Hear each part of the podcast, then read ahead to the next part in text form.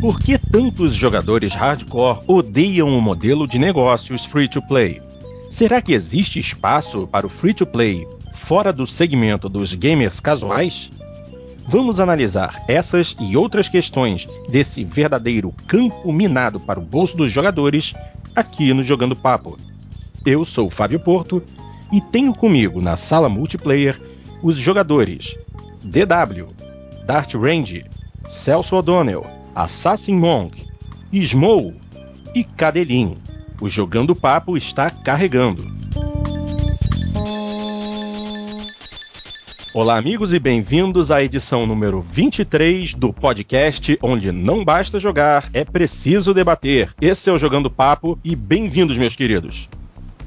Epa. Porto, Diga. Porto, será que, eu, será que eu nesta edição tenho que fazer uma voz feminina? Ah, ah, ah, isso eu não faço. Se você quiser fazer, fica à vontade. Não, o, o, o ouvinte estava a pedir uma voz feminina Ah. e, e a falar que tinha saudades minhas. Olha, olha, vi- viram só? O Assassin ouviu o programa e, e ouviu a respeito daquele e-mail. Não, mas eu ouço sempre. Eu Sim. ouço sempre o programa. Ah, viu? Então. Pois bem, minha gente, antes da gente começar, claro, vamos fazer a listinha de o que, que cada um tem jogado. Rapidinho, hein?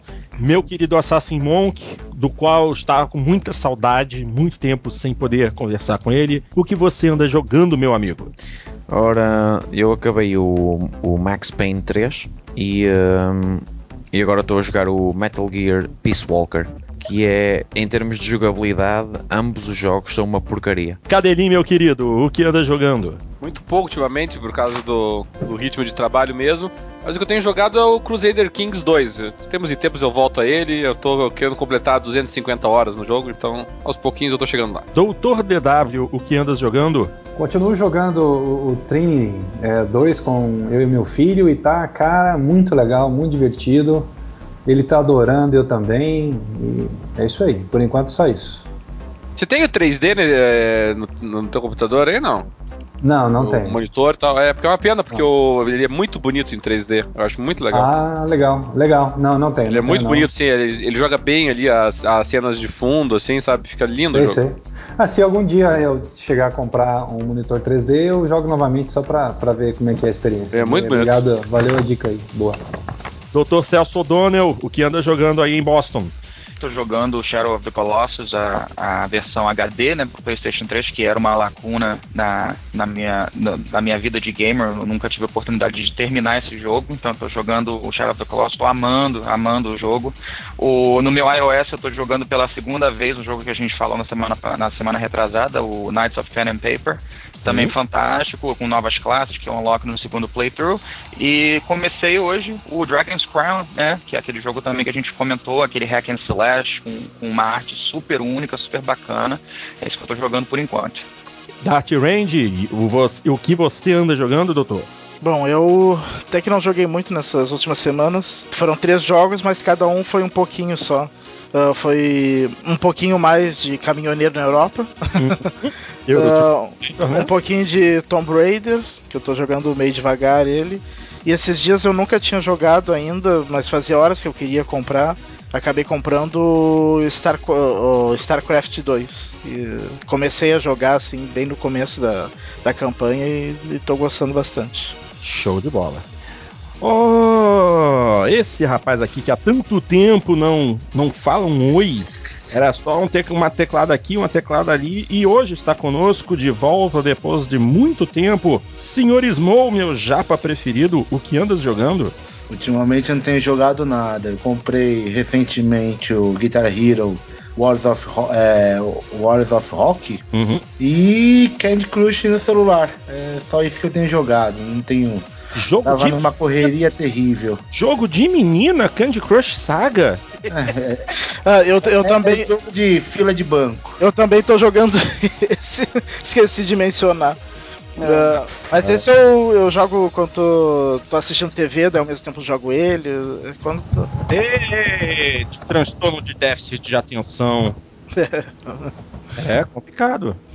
E só pra encerrar aqui, eu ando- re- resolvi fazer uma viagem no tempo até um ano atrás e botei de volta no Xbox o delicioso Driver San Francisco para ver se eu conseguia terminar os desafios. Consegui, todos os eventos offline do jogo. Não sei se eu vou conseguir alguém para fazer os eventos online, acho difícil, mas tudo bem. E vou dar início assim que terminarmos de gravar, a Dragon's Dogma, presente de aniversário que eu recebi do meu querido amigo Fábio Taranto, mais conhecido como Calandar. Agradeço a ele pelo presente. Eu achei legal. Surpreendentemente legal esse jogo. Gostou? Opa! Um bom prenu. Achei, é, eu achei uma boa surpresa, assim. Eu não tava pondo muita fé nele no começo, mas. Mas eu achei interessante. Eu, eu achei ele mais interessante. O pessoal vai, vai querer me matar, mas eu achei ele mais interessante do que Dark Souls e Demon Souls. Nossa.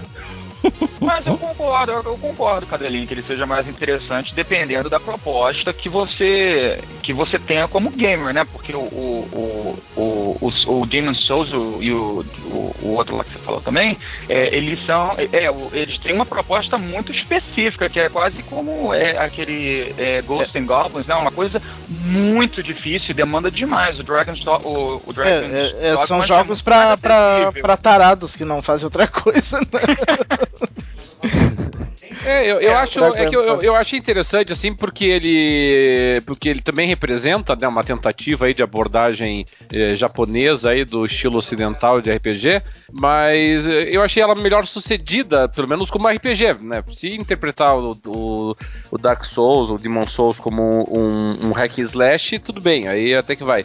Mas sob o prisma de um RPG, o, o realmente o o Acabou de dizer o nome que fugiu agora.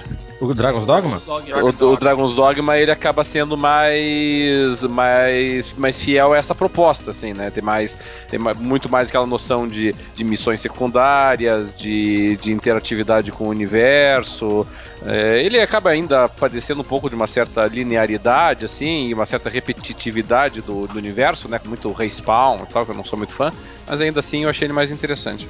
Então, viram? Mais uma dica do nosso querido Cadeirinho. Ele disse que Dragon's Dogma é interessante e fiquei mais animado ainda para experimentar o jogo. Maravilha. Vamos dar início aos procedimentos de hoje, então? Vamos nessa.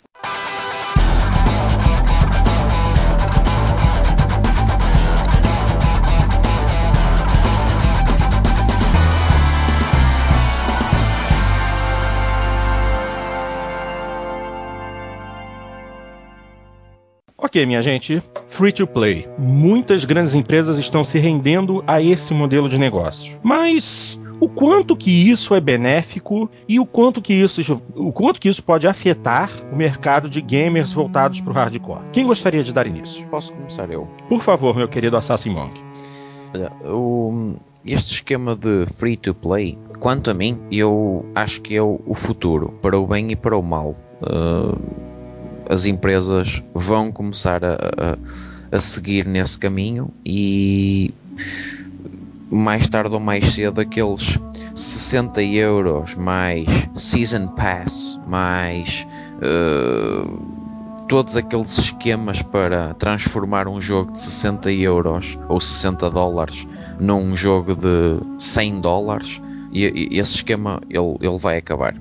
Um, no entanto, para já ainda acredito que os, os, os gamers e eu incluo-me nesse grupo não nós ainda não confiamos nesse esquema porque as empresas elas não sabem explorar ainda esse modelo de negócio e ou não sabem ou não querem aprender e eu dou-vos um exemplo muito rápido e muito uh, recente. Aquele jogo da Live, uh, da Live Arcade, o, o Gladiator, uhum. que é uhum. daquela série, daquela série do, do, do Spartacus. Uhum. E um, o jogo é free to play. Só que a gente começa a jogar. Bom, primeiro o jogo tem uma jogabilidade horrível. N não vale nada a jogabilidade do jogo. E passado uma hora, nós temos a sensação que fomos enganados de borla. Porque estamos a jogar um jogo com uma jogabilidade tremenda de má e uma hora após o início do jogo, nós temos a perfeita noção de que vamos ter de gastar 10 euros ou 10 dólares porque o computador simplesmente não nos dá a hipótese de vitória. Ou seja, nós somos duplamente enganados. Somos enganados num download de um jogo fraco e somos enganados porque afinal não é free, afinal não é freemium, afinal é um jogo que, para ser jogado, nós temos obrigatoriamente de gastar logo à partida 10 euros. Se me perguntarem a mim, queres gastar 10 euros no Spartacus? É óbvio que não. É óbvio que não, porque o jogo já começa mal do início. Uhum. Então é, é muito complicado. Será que nós vamos ver um Call of Duty free e feito depois ou, ou, ou pago depois com microtransações? Talvez, mas para já as empresas eu acho que é muito mais fácil eles verem o número de vendas e o número de lucro possível com uh, jogos a 60 dólares do género. Nós vendemos o jogo a 60 dólares, temos um determinado número de pré-venda, ou seja, existe interesse no jogo, logo vamos arrecadar X. E esse, esse cálculo, essa numerologia, se for free, é, é, é muito difícil para a empresa hum, fazer esse cálculo.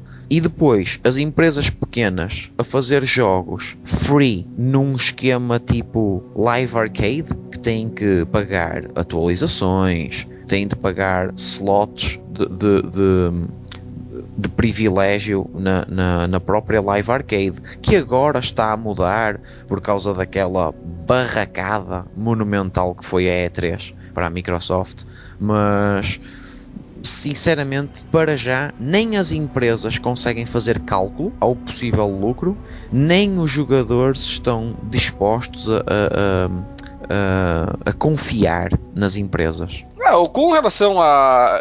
É claro que eu acho que a tendência no futuro é também de dessa sistemática aí de jogos free to play. Eu, eu já tive vários, já, já tive o oportunidade de jogar vários jogos que são free to play, assim. Não, eu acho que para uma experiência casual, rápida, temporária, é, efêmera, de puro passatempo, ele realmente funciona muito bem. Mas eu não tive nenhuma experiência com nenhum jogo free to play até hoje é, gratificante a ponto de eu me prender a ele, sabe? Porque o, o, porque o problema do free to play é que mesmo quando ele faz o free to play com a, o mercado interno ali, né, quer dizer, com a venda de produtos adicionais, de, de de repente algumas expansões e tal, mas ainda assim, o que, acontece? Você, para que o jogo seja atraente, a, a, esses, esses produtos internos, esse, essa, esse mercado Uh, voluntário né, que ele possui ali, é muito comum em MMOs, né, que você compra algumas, algumas roupas adicionais e, e poções para ganhar mais experiência ou coisa parecida, é, elas não podem modificar muito, a, não, aliás, não podem modificar nada a essência do jogo. Então a essência do jogo ela já tem que apelar para o público que vai jogar de forma gratuita e não está interessado em gastar dinheiro com esses adicionais. E com isso o jogo geralmente fica muito limitado, né? Porque ele não pode oferecer muito mais coisa para as pessoas que estão dispostas a investir dinheiro nele, porque senão transforma em outro jogo e o pessoal que não está tá jogando gratuitamente perde o interesse. Então é, é difícil de você achar um equilíbrio adequado assim entre um conteúdo de qualidade e, e um jogo que é, que é totalmente gratuito assim. Eu realmente não tive nenhuma experiência nessa nesse sentido. O, e é muito comum em MMOs e nos MMOs que a gente vê que tentam iniciar pelo sistema tradicional, né, de pay to play e depois migram para free to play. O que acontece?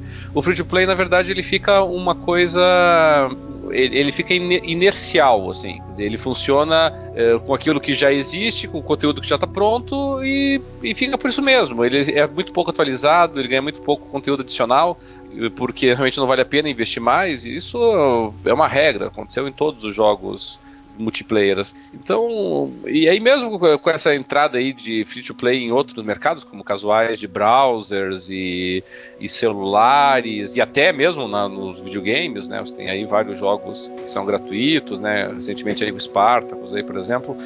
É, não sei, falta. falta não, não dá para culpar a produtora, mas falta qualidade, falta conteúdo, falta investimento nele, né? Enquanto isso, enquanto eles não conseguirem chegar nesse nível de investimento, Uh, das duas, uma, ou ele vai continuar sempre deixando espaço para os jogos pagos que vão ter um investimento maior, uma atualização maior, uma dedicação maior do, dos produtores, ou eles vão nivelar por baixo a qualidade de todos os jogos, o que seria péssimo. Então, por enquanto, não, não vejo nada. Não, não, eu até vejo muito futuro para os jogos free to play, mas não vejo eles oferecendo nada de interessante por enquanto para a indústria dos jogos. Uh, eu não, eu não, não sei, eu nunca joguei o League of Legends. Até esses dias eu, eu curioso e baixei. Uh, mas não cheguei a rodar o jogo, só um tutorialzinho bem rapidinho lá e acabei não jogando ainda. Uh, mas eu ouvi falar que no League of Legends até a experiência free to play dele é bem boa, que não, não, não fica muito a dever de quem paga, né? Que não, não, a limitação não é tão grande assim. Não mas, mas se... em poucos jogos é, é, a limitação é grande, assim, sabe? É muito poucos jogos mesmo. Na maior parte dos jogos online, a, a, a, os benefícios, os benefícios quase não compensam o investimento. Assim, é só para realmente aficionados que estão, que não têm paciência para evoluir aos poucos, né? Querem uma experiência Ou mais quem rápida. quer uma roupinha mais bonita. É, não, é, é, não, é para fã, entendeu? É, é para fã é. do jogo, é para esse pessoal. É, é, quase como quase como se fosse uma edição de colecionador, assim. Então, então a diferença realmente não é elevada em nenhum jogo. Eu não conheço, eu tô até pensando aqui aqui, sabe? Jogos que realmente é, investem no free to play, a diferença é sempre marginal com relação ao, ao que é vendido, assim. Então não é uma diferença significativa.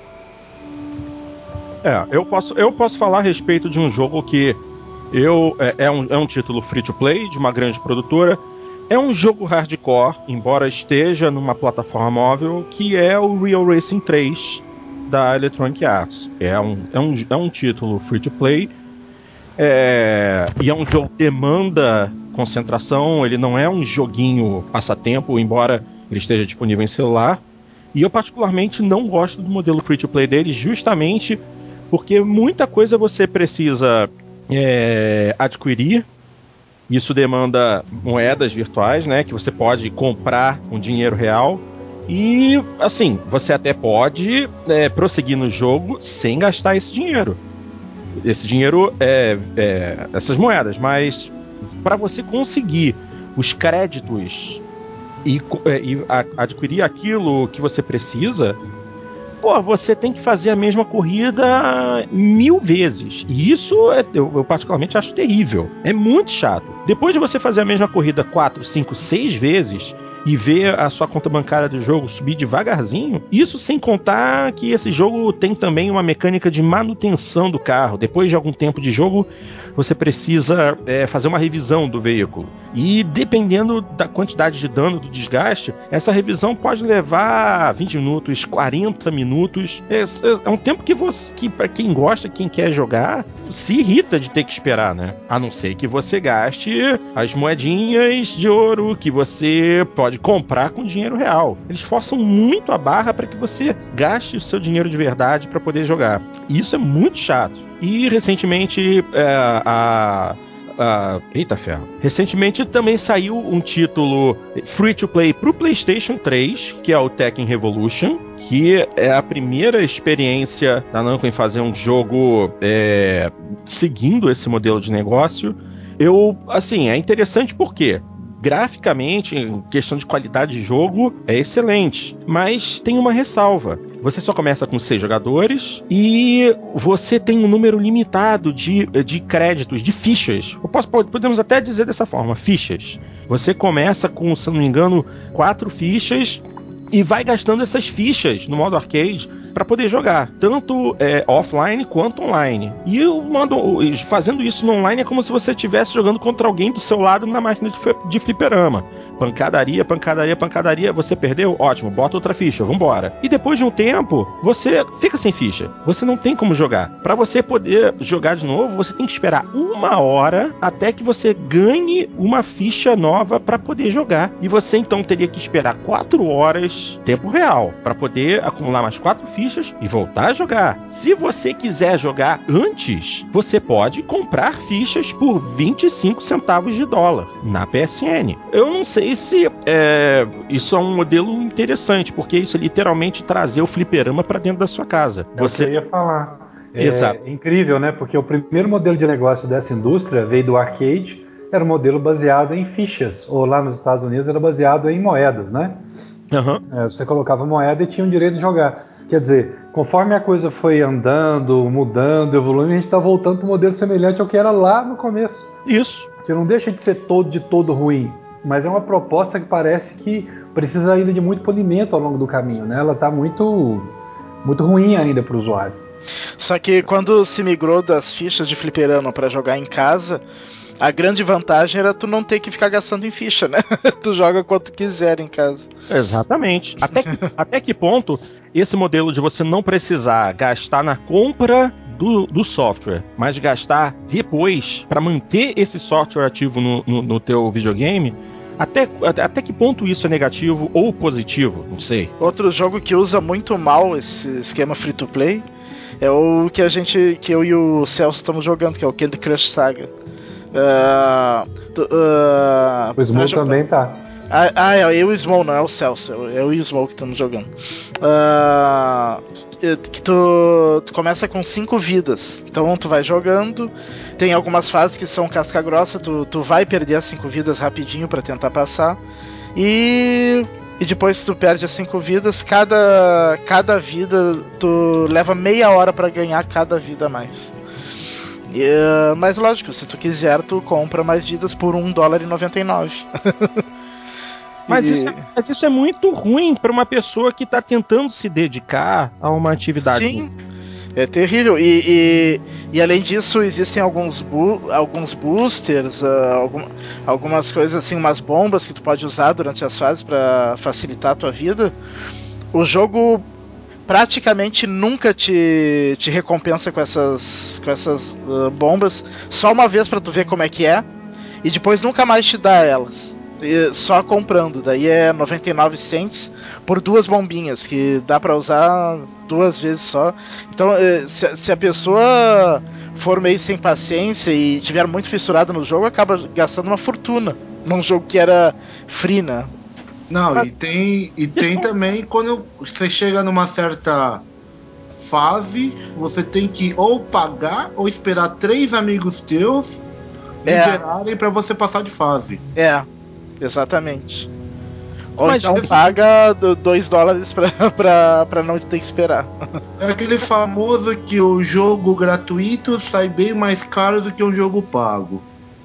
Mas É, gente, O que o. é, é o uma que o. tá fal- gente, a gente, vocês estão falando de um jogo casual. Sim, No casual, eu não sei até que ponto isso é tão negativo, porque não é o tipo de jogo que demanda é, tempo de Ah, edição. Ah, mas é que nesse jogo, muito jogador que não joga videogame, que é ultra casual, fica tão viciado ou mais viciado do que os core gamers, do que os hardcore. Quer, quer ver um modelo que eu achei que funcionou bem? De, que, que- é que ele não é free to play, entendeu? Mas, eh, mas eh, a- ele tem uma sistemática interessante, o Small vai saber isso melhor do que ninguém. É, foi o, o Pinball FX. Porque o Pinball FX, é, o, é, o Pinball FX, ele. é, Quer dizer, a princípio ele era gratuito, mas o gratuito era a interface dele, na verdade, né? Você Sim. fazia o download da interface e não tinha mesa nenhuma, se não me engano. Então, É, é nenhuma. Tô, tô, É, acho as três que eram de versão demo das mesas. Isso, é, eles deviam ter mandado pelo menos uma mais simplóriazinha ali pra incentivar o pessoal, mas enfim.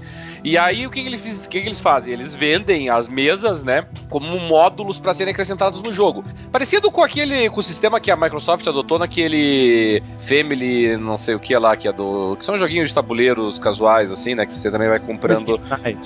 Isso, É, isso. Tem também o Game Room também, né? Isso, é que funciona assim. Eu acho que, assim, esse modelo, embora eu preferiria que tivesse algum conteúdo já gratuito, né, no, no, no Pinball FX, por exemplo, mas eu, eu achei interessante, porque pelo menos assim, você você pode adquirir as mesas, por exemplo, do Pinball FX separadamente, é, como é um- uma coisa assim que é, que é, é feita para vender mesmo, então o pessoal trabalha bem nas mesas, né, quer dizer, a gente pode aqui ficar discutindo quais mesas são, foram bem feitas, quais não, mas de qualquer maneira, a produção delas é razoável para um jogo, né, aliás, são muito bom, é muito bom para um jogo de pinball, né, mas para os limites desse estilo de jogo.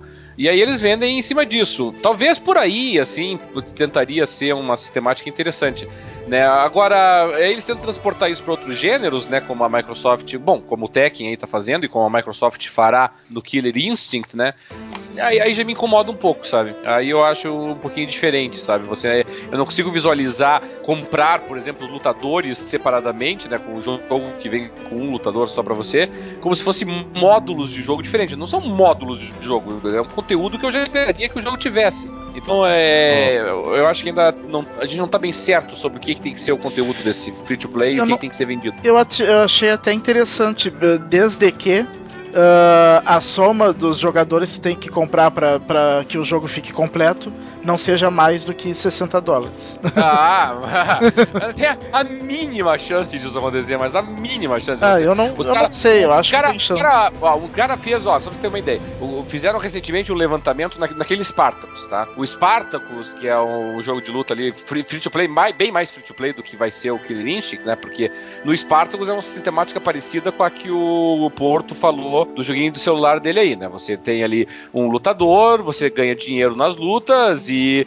se você não quiser comprar dinheiro a mais, você eventualmente você consegue o dinheiro para conseguir novos lutadores, novos equipamentos, desde que você seja um cara muito, muito, muito, muito paciente para fazer todas as lutas necessárias. Mas o, o pessoal fez o levantamento ali que para você conseguir é, dinheiro suficiente para pegar os melhores equipamentos do jogo, né, os equipamentos que iriam de endgame, assim e tal, é coisa para quase 200 dólares de investimento, entendeu? Então já dá uma dimensão do negócio. O, Bom, o grande deixa- problema é o grande problema é uma questão de é uma questão de percepção. O jogador ainda tem a percepção de que se o, jo se o jogo for free vai-lhe ficar mais caro do que, do que se tivesse logo dado os 60 dólares ou, ou, ou até 75 dólares vá com um Season Pass com, com mais mapas ou uma coisa qualquer. Para você se divertir E- com o jogo, fica essa impressão, sem dúvida. E, eh, e enquanto essa percepção não, não, não desaparecer, vai ser muito complicado de, de- de- das empresas eh, fazerem valer o seu negócio, não é? Porque o, o jogador ele, ele, ele não acredita, ele, para já ele não acredita nas empresas. E empresas pequenas também não acreditam nas publishers. Não, era, era impossível um, um Castle Crashers eh, free to play pela Microsoft Game Studios, por exemplo, ou um Braid, ou um Limbo, porque o, o- a Microsoft não deixa o, o, o- programador vá, ter, ter acesso à, sua obra, porque quer ser, quer ser a, a- a distribuidora, vá. E e quem fez a, criança, não é? Não a quer largar, não é? E, isso é compreensível. A pessoa teve horas e dias e anos a, a criar um, um, um produto e, e quer ter controle sobre ele, não é? Por isso é, é muito complicado, tanto, pe- tanto pela parte dos desenvolvedores pequenos de arriscarem nisso, como também por nós, jogadores, porque eu não me acredito num jogo free to play. Eu- eu Sinceramente, o- eu não, Eu, eu eu não que um acredito. tiro, no, um tiro no pé que, que foi dado, sabe, Alexandre, nesse aspecto, pelos jogadores, para meu ver, foi um tiro no pé do, do que os jogadores deram, foi quando começou o free to play, as primeiras, os primeiros jogos, as primeiras aventuras nesse sentido, e as empresas procuraram financiar o free to play não com a venda de, de itens ou bens ou coisa parecida, mas através da inserção de propagandas, tá? Ou em banners, que era um pouquinho chato mesmo, ou propagandas in-game, né? Com advertising é, dentro do jogo, né? Com propaganda do jogo. E- e- e foi uma reação negativa generalizada, todo mundo reclamando, todo mundo falando mal do negócio. Eu achei um tremendo tiro no pé, entendeu? Eu, eu, especificamente, como jogador, entendeu? Se a, a, a existência de 3, 4, 5 anúncios dentro do jogo ali, de uma empresa, iria custear o jogo gratuitamente pra mim, o que, que eu tenho contra isso? Eu não tenho absolutamente nada Claro. contra isso. Tu estás, a, tu estás a conduzir o teu carro numa via rápida e, e estás a ser bombardeado de publicidade e, e nem por isso deixas de ir para o trabalho, não é? Claro, Continua, continuas a ir para o trabalho. Por exemplo, ó, Por teria isso. algum problema? Quer dizer, tudo bem, do ponto de vista purista até teria. Mas vamos supor que, que, não, que, o, que um jogo como Fallout 3 não tivesse um histórico, que ele tem, tá? Vamos supor que fosse um jogo novo, né? Que fosse um novo Fallout aí. Teria algum problema de que a Nuka-Cola se chamasse Coca-Cola? Pra mim, nenhum. Se isso significasse que eu ia jogar Fallout gratuitamente, porque a Coca-Cola tá pagando, pode chamar do que quiser o refrigerante. Pois, claro, a, a- a menos que aconteça um novo Yaris, não é? Ai, Aí- Jesus, isso não. Mas, Aí, aí a publicidade vence o propósito, não é? mas deixa que nem a gente tá nesse assunto do free to play. No, no caso do. Tem duas coisas totalmente diferentes, que é o caso do Candy Crush que eu tô jogando agora, que pra tudo você tem que pagar. Ou você paga ou você tem paciência. E tem o caso que você citou do, do Pinball FX, que é é que é, é um você é, o Pinball FX praticamente é um, é um jogo gratuito, mas que você compra e você tem o direito de usar infiniti- infinitamente e nunca vai mudar. Você não vai ter que comprar um Buster para alguma coisa, você vai comprar mesas e e essa mesa você vai jogar até o teu Ah, videogame aguentar. Até o videogame dá três luzes vermelhas.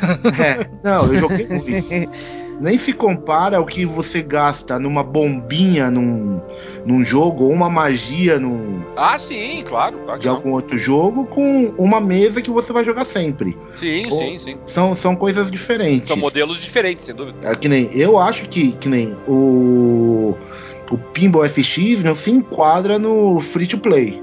Não, é, é- é que assim, ele não é free to play porque ele não oferece nada gratuito. Você tem que comprar tudo, né? Não tem nada que ele ofereça gratuito.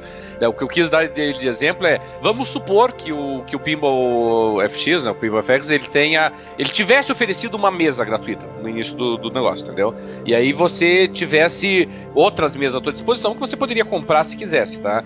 É, esse é um, é um estilo, é um modelo de negócios free to play também. Você oferece um conteúdo mínimo e oferece o adicional mediante pagamento. É que nem, por exemplo, vai ser o. o se, se é que o PioFX não chegou a oferecer uma mesa gratuita, né? Mas se tivesse feito, seria assim. É que nem o Killer Instinct. O Killer Instinct é free to play. Free to play desde que você se contente a jogar com um único personagem. Se você quiser mais personagens, você vai lá e paga por eles. Esse é, o- é um modelo free to play. Ele não é um modelo. Você não gasta o teu personagem, você não gasta a tua mesa, né? Ela permanece, ela é permanente mesmo, né? Se bem que várias coisas que você compra, até em MMOs, volta e meia, são permanentes, né? São benefícios que se incorporam ao, ao jogo de forma definitiva. Né? É skins do personagem, roupas, é esse tipo de coisa é, é permanente. Mas, mas são modelos diferentes, é claro. tá? Um modelo é de venda contínua e, e necessária para custear o jogo. Né? O outro é venda única que você obtém um determinado, uma determinada utilização, desbloqueia, por assim dizer, né, uma parte do jogo e aproveita como bem entender. Não, o Pinball FX ele oferece o mínimo gratuito, que é uma bola. você joga uma bola, acaba.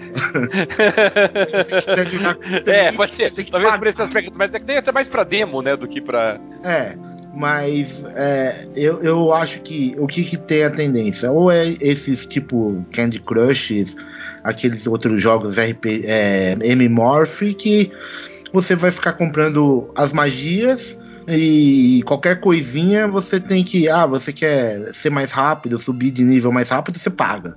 Ou vai ter aquele. A cada dois. A cada um minuto aparece um pop-up de propaganda na, na frente da tua tela. De algum lugar vai ter que sair esse dinheiro para pagar o desenvolvimento, né? Aliás, falando em pop-up de propaganda, não, não sei se é um caso de free to play, que o, o Angry Birds no Android ele é gratuito. O, o Angry Birds Seasons e o Star Wars, se eu não me engano. Só que fica aquelas porcarias daquelas propagandas enchendo o saco toda hora. E tu, tu sem querer clica nelas às vezes, daí abre o browser do, do celular. E o pior é que não tem opção de tu pagar pra, pra, pra se livrar das propagandas. Eu já Não procurei tem, assim. Não tem opção? Só no, eu só achei a opção no Angry Birds uh, o principal, o original. Nos outros, no, no Seasons, eu não achei. É porque no iOS realmente tem as duas opções. É. Ah, Bom, aproveitar que eu já interrompi, de- deixa eu pontuar algumas coisinhas aqui na minha- da minha opinião, rapidinho. É, o, fazendo um gancho lá atrás com, com uma coisa que o Porto falou e, e foi comentado aí bastante, eu acho que é importante também a gente, antes de tudo, a gente separar os vários modelos, é, os vários tipos de jogos free to play que, que, que existem hoje em dia, né? Mas independentemente de, de quantos modelos existam, a verdade é que para um hardcore gamer qualquer jogo que vem com um label free to play, a gente já faz cara feia, né? Exatamente. E, e, e essa que é a questão. É, é, a cara feia é imediata. É, é como. É, é, eu adoro fazer comparações com a nossa vida real, né? É como você abre, abre o jornal e fala assim, ah é, faça isso e ganhe 10 mil reais. Você já olha de cara feia, você sabe, é mentira, isso aí, estão querendo me pegar, isso é uma coisa óbvia. É, mas é, eu, eu queria falar um pouquinho, de repente, do porquê dessa cara feia. Por que, que a gente faz cara feia para isso? É, eu, eu posso. É, é, esse jogo que o Porto comentou do, do o Tekken é, Free to Play, eu não joguei ainda, eu já baixei no meu PlayStation 3, não joguei ainda, mas eu sinceramente achei a mecânica fantástica, entendeu? É, não me vejo jogando esse jogo todo dia, toda semana, mas eu acho uma mecânica interessante. É, a mecânica do, do quarter, do, do, da moedinha de 25 centavos, no caso, né? Mas o meu grandíssimo problema com o free to play, o maior de todos, que é onde eu faço a maior cara feia, e eu acredito que muita gente faça também, é que ele te faz, ele te, ele te, é, ele te coloca numa quina, numa, numa sinuca de bico, onde você tem que fazer uma decisão.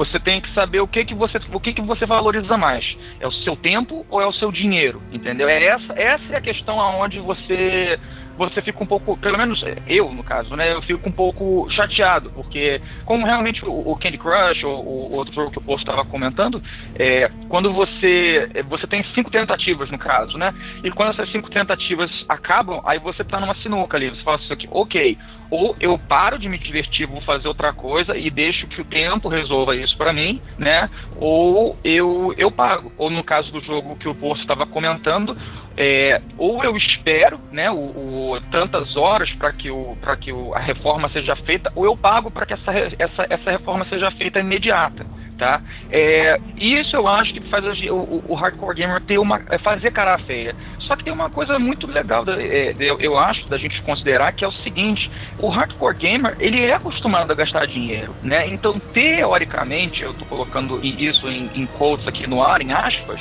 é, teoricamente não deveria fazer nenhuma diferença pra gente. A gente gasta dinheiro com gamers, isso faz parte da nossa, da, da nossa budget mensal. A gente já faz isso. Eu acredito que a maioria de nós já tem uma, uma quantidade de dinheiro separada que é para nossa, pra nossa diversão. Então, se a gente já está acostumado a gastar dinheiro, por que, que isso incomoda tanto a gente? Eu vou dar a minha opinião em cima disso. A minha opinião é imersão, tá? O que mais me chateia no modelo free to play é de tudo. É a questão é a seguinte: eu entro num jogo. Quando eu entro para jogar um jogo, é, eu meio que me desligo do mundo real, né? E eu me e eu começo a me dedicar a um jogo. E ali eu estou vivendo aquele universo, eu tô vivendo aquela história. E no meio daquela história, é, aquela imersão é destruída. Porque para mim, assim, eu, eu, eu não sou muito bom de multitask, de fazer muitas coisas ao mesmo tempo. E se eu tô jogando um joguinho no meio desse jogo, joguinho um jogo mesmo grande, como Spartacus, por exemplo, se eu tô jogando um jogo grande e no meio desse jogo eu tenho que parar a minha imersão, parar o momento que eu tô ali curtindo uma história e falar assim, pô, será que eu quero gastar 5 dólares agora? Isso para mim é uma quebra de imersão absurda, porque eu não quero. Se eu estou jogando videogame, é porque eu não quero pensar na minha carteira, não quero pensar no meu, no meu, dinheiro, não quero pensar no meu banco. Eu quero me divertir, né? Eu não quero ficar é, é, parando, parando o meu jogo para pensar em dinheiro. E isso é uma das coisas que mais me incomoda. É, não sei se isso é, é passa para vocês também. É, e a outra coisa que me incomoda mais, essa seria a primeira, a segunda que me incomoda mais é a seguinte: é, eu não jogo Candy Crush, mas a minha esposa joga. E eu entrei no Candy Crush só para dar vida para ela. Porque ela fala, pô, acabou, e ela não é acostumada a jogar games, ela fica chateada, fala, pô, queria ter mais vida. Não tem como ter uma versão paga desse jogo. Isso é o que me chateia mais, porque existem jogos interessantes, que muita gente gosta, como Candy Crush, por exemplo, aonde, é, porra, cara, me dá a opção de comprar uma cacete do jogo, entendeu? O jogo é 99 centavos, beleza, eu pago 5 dólares, o jogo é de graça, beleza, eu pago 5 dólares por ele mas deixa eu jogar minhas vidas ilimitadas, entendeu? deixa eu fazer uma coisa bacana. É, e eu, eu, eu, não sei, eu acho que é uma quebra de dimensão muito grande. E eu concordo com o Dart numa coisa, o, o Cadelin.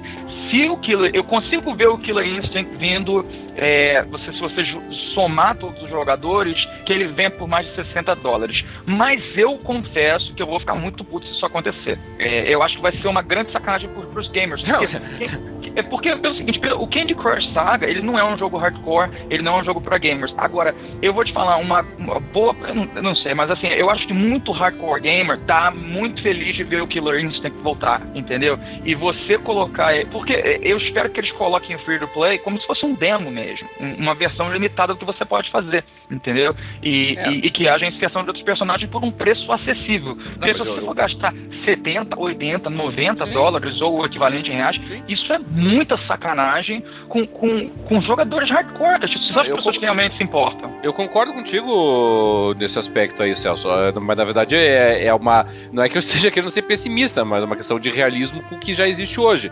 Se você pegar é, todos os jogos de luta que saíram até agora, tá? É, na melhor, mas no melhor cenário possível, tá? Cada personagem adicional do jogo estava saindo por 400 pontos da Microsoft, tá? Que é o equivalente, eu não sei como é que tá nos Estados Unidos dólares. aí o preço. 5 dólares. 5 dólares. Pois é, cada 10 reais, 10 reais. Tá, então, então você está dizendo assim, então pra gente ter um jogo aí que custa 50 dólares, tá? Vamos supor, é, ou 60 dólares que seja, tá? São 12 personagens, tá? Que tudo bem, pode ser, pode ser. De repente, se tiver os 12 personagens aí, 12 personagens me parece. Eu posso estar equivocado, mas eu acho que 12 personagens era o plantel básico do Killer Instinct original. 12 personagens para um jogo de luta é um plantel inicial razoável. Embora parando pra pensar, quase nenhum dos jogos de luta recentemente tem só isso, né? Tem um, bem mais personagens que 12. Mas vai, vai lá, vai lá, que seja 12, entendeu? Por 60 dólares daí, né? 400 Microsoft Points aí, 5 dólares, né? Então vai dar 60 dólares isso. E aí você consegue ter um plantel de 12 personagens. Se forem 12 personagens bem feitinhos e tudo mais, né? Cheio de onda, pode ser razoável. Mas, assim, primeiro, eu não acredito que vai ser só 400, porque 400, assim, é, é, é DLC do, de um ou outro joguinho aí de luta só. Teve do, o do. O, quando, do, o do Soul Calibur, quando saiu lá, os personagens eram 800 pontos. Na verdade, e... quando saiu o Killer Instinct, não vai ter nem mais Microsoft Points. é, vai, ser, vai ter que pagar na grana mesmo, né? É. Mas é, tentando fazer a conversão aí. Então, então eu realmente não estou muito otimista com relação a isso. Eu acho que na melhor, no melhor cenário possível, para ter um plantel básico de personagens do Killer Instinct, do, do, plantel original, você vai gastar no mínimo 60 dólares. No mínimo, entendeu? E aí nós estamos falando assim, sabe, de um jogo que é por download, que está ocupando espaço no teu ou no teu disco rígido ou na, na nuvem, pouco importa onde você vai guardar ele, né? Você não tem a mídia física, quer dizer, tá pagando o mesmo preço por uma versão digital do negócio. Sei lá, eu, eu acho Olha. que é, é, é ainda é, é, meio caro. Agora, já, já, já abro aí para ti, Alexandre.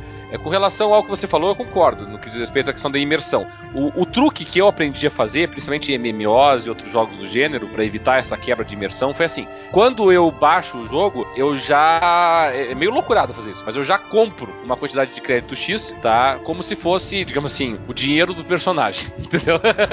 e é o que eu uso ah, legal, legal. enquanto eu jogo o jogo. Entendeu? Eu, não, eu nunca reponho, eu nunca boto novos créditos, eu nunca faço nada disso. É o troço que veio com o jogo, digamos assim, tá? Eu comprei, baixei o jogo, botei lá. Geralmente eu coloco 20, 30 dólares ali no jogo, né? 20 dólares, beleza. O que der pra fazer com 20, 30 dólares eu faço, sabe? É, foi a, a fórmula que eu encontrei, pelo menos. Mas é uma, é uma fórmula boa, só que é, ela só fica uma fórmula é, não tão. Eu, eu, gostei muito da ideia, obrigado inclusive pela ideia, mas eu acho que a única coisa que não, que não faz essa ideia ficar perfeita, porque, e aí, mais uma vez, são dois, dois cenários diferentes. Um são jogos free to play, que eles, é, eles, falam, eles te passam o seguinte: se você tiver um investimento de, como você falou, 20, 30 dólares, você vai ter uma experiência super legal. Né? Se você não fizer um investimento, você vai ter uma experiência razoável. Agora, existem jogos que existe aquela constante compra, que você sabe que se você gastar 20, 30 dólares agora, daqui a um, dois meses, você vai estar na mesma situação como se você tivesse free to play. E você vai ter que, sabe, aquele investimento constante. Aí eu já acho mais sacanagem. Aí, como é que você faz? Você estuda o jogo primeiro, você conhece ele antes de fazer, porque você já entra fazendo investimento, como é que você faz esse estudo antes de comprar esse jogo? É, esse mecanismo geralmente eu aplico com um MMO, sabe? E no MMO ele funciona bem, porque você consegue comprar uma série de benefícios para o personagem ali logo no começo, né? É, como por exemplo experiência adicional, é, algumas algumas roupas, armas, enfim, o que você quiser, né? E então ele funciona bem por causa disso. É como se você comprasse o, o alguns jogos que nem a gente compra no, no, no, no pre-purchase, né? No, na pré-compra, que vem com ah, aqui o teu personagem inicia com a arma tal, não sei o que, é quase a mesma coisa, entendeu? É, e aí funciona bem. E aí, olha, sinceramente, eu jogo MMO desde muito, muito tempo, não vou nem dizer isso para não revelar muita idade, mas enfim, é, é tudo parecido, sabe, Celso? Então, para mim, eu já, já boto dinheiro ali, eu já sei exatamente o que eu tenho que comprar, o que, que cada coisa que está sendo vendida ali vai, vai beneficiar, não tem muito segredo, não. Ah, legal. Eu, eu, eu agora estava a ouvir o, o Roberto falar do, do preço dos jogos. Lembrei-me num podcast que, que o Doc gravou e ele falava sobre foi na altura que a live poderia ficar mais cara e, e, toda a gente estava muito chateada com isso. E ele falou uma coisa interessante: que a live nunca tinha sofrido inflação, era sempre o mesmo preço ao longo dos anos. E os jogos também não sofreram grande aumento, ou, ou, ou em, em em alguns casos até ficaram mais baratos. Aqueles jogos da Microsoft que eram 10 dólares mais baratos e assim.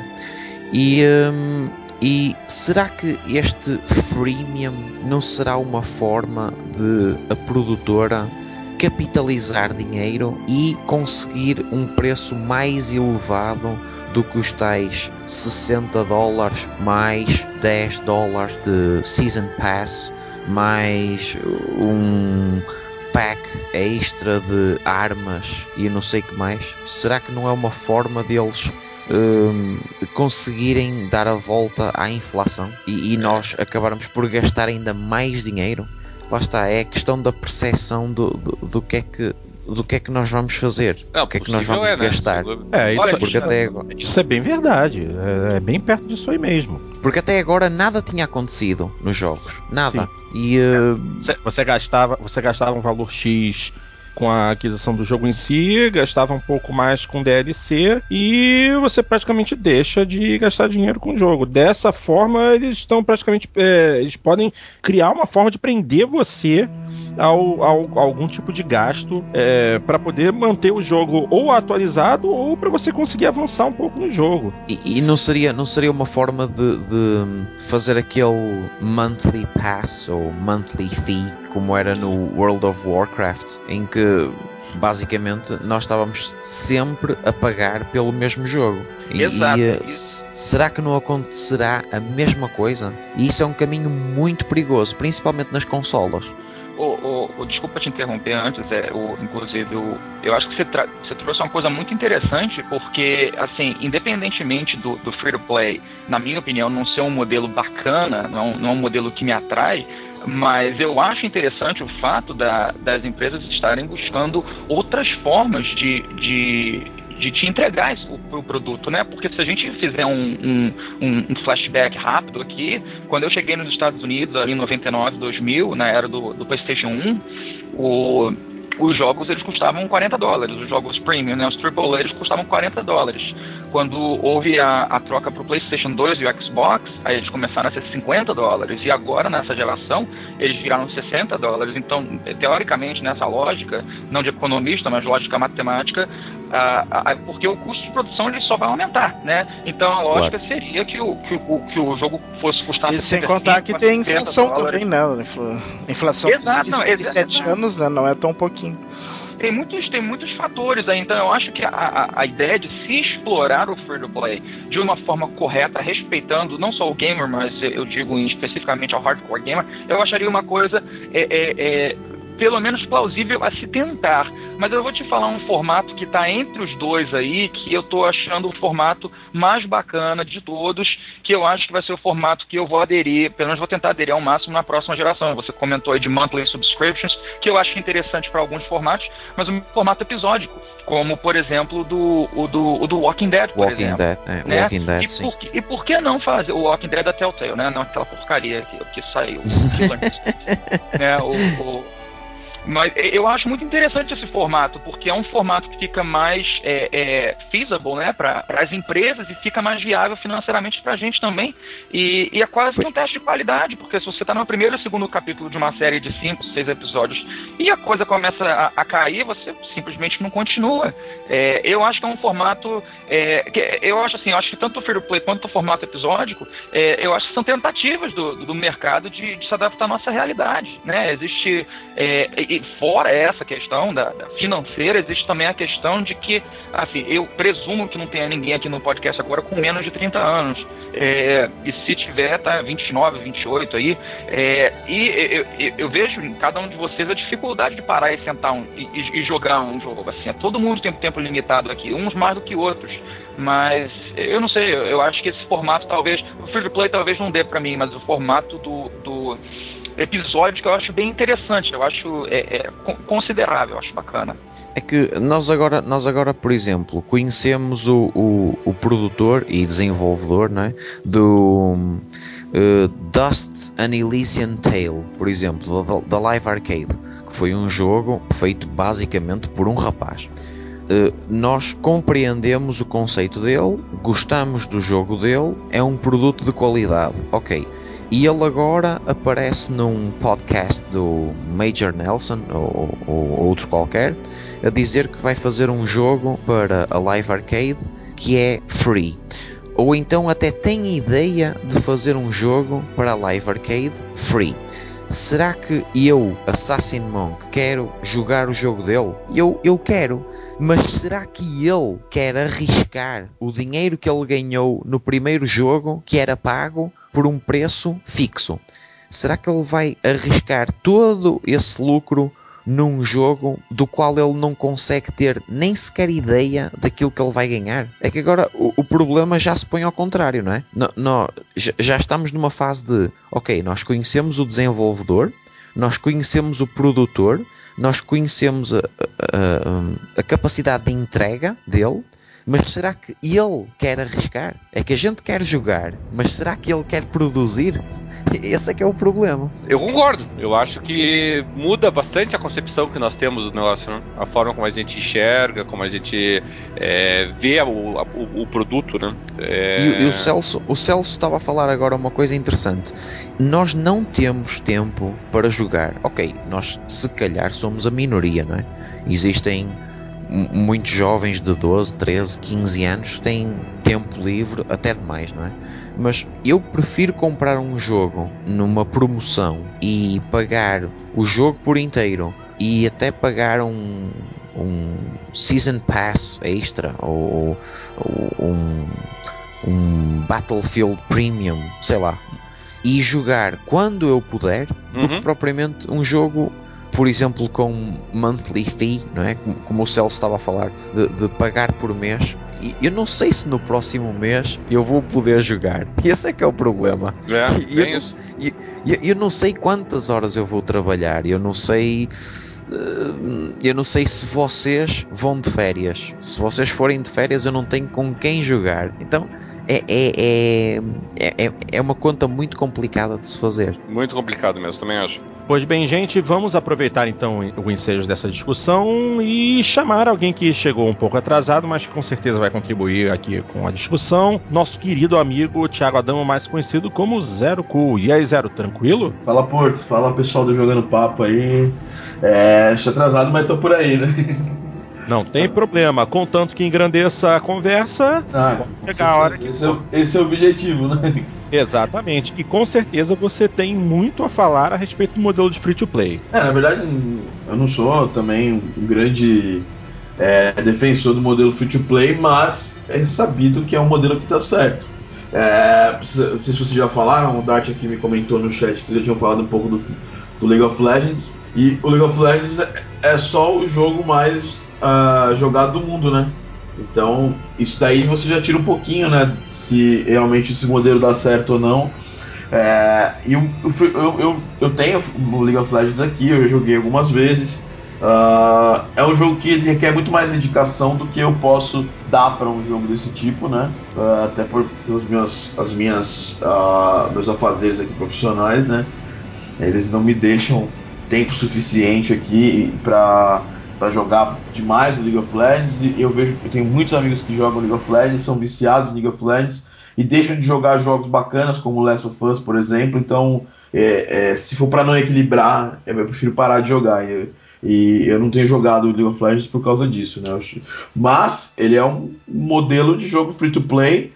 Uh, onde você tem microtransações nele? Tem. Obviamente você compra alguns champions, né? Que são os. os para quem não sabe, para quem não conhece, o League of Legends é um jogo de uh, do estilo MOBA, né? Que é o uh, Massive Online Battle Arena, né? Que é uma variação né, do MMO, onde não tem a, toda a parte do RPG, é a parte onde você o, o, usa só um personagem e esse personagem tem basicamente que tomar é, a torre do adversário. Esses personagens, né? Você junta, no, se junta num time e esse time tem que tomar uma, a torre do adversário. Basicamente, esse é o objetivo do League of Legends, o Dota e o Dota 2 também tem o mesmo objetivo, né?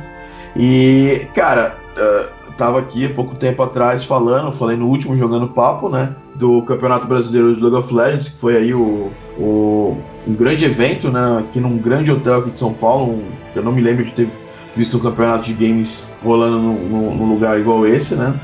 A Riot é uma empresa riquíssima, né? É... E estão até perguntando aqui se os personagens mais comprados são mais fortes. Na verdade, assim, você ganha pontos de experiência no jogo que você pode usar para comprar os personagens. Se você for um cara muito bom e jogar bastante, você não precisa pagar para ter o personagem. Agora, se você quiser ter o personagem antes de todo mundo, você vai lá e coloca lá os seus RP, né? Seus Riot Points lá, e aí você pode fazer a compra dos personagens. É que o, o, o é, você não, não botar dinheiro no jogo do League of Legends, ele não é, não é um fator tão assim importantíssimo, porque uh, a, a, maioria das coisas que você compra com dinheiro são skins. Claro que os champions novos você também compra com, com dinheiro, mas você pode juntar dinheiro jogando, ganhando experiência, né? Então, é, esses meus dois centavos da discussão, eu acho que é um modelo se bem usado, como o League of Legends é, é, foi bem usado, é bem usado até hoje. Como o Real Racing no começo também era bem usado, depois é, cresceram o olho e fizeram besteira. Eu, por exemplo, eu era um grande jogador de, de Real Racing 3, né? Jogava direto e parei de jogar porque o jogo ficou uma porcaria. Então, assim, é uma coisa diferente, né?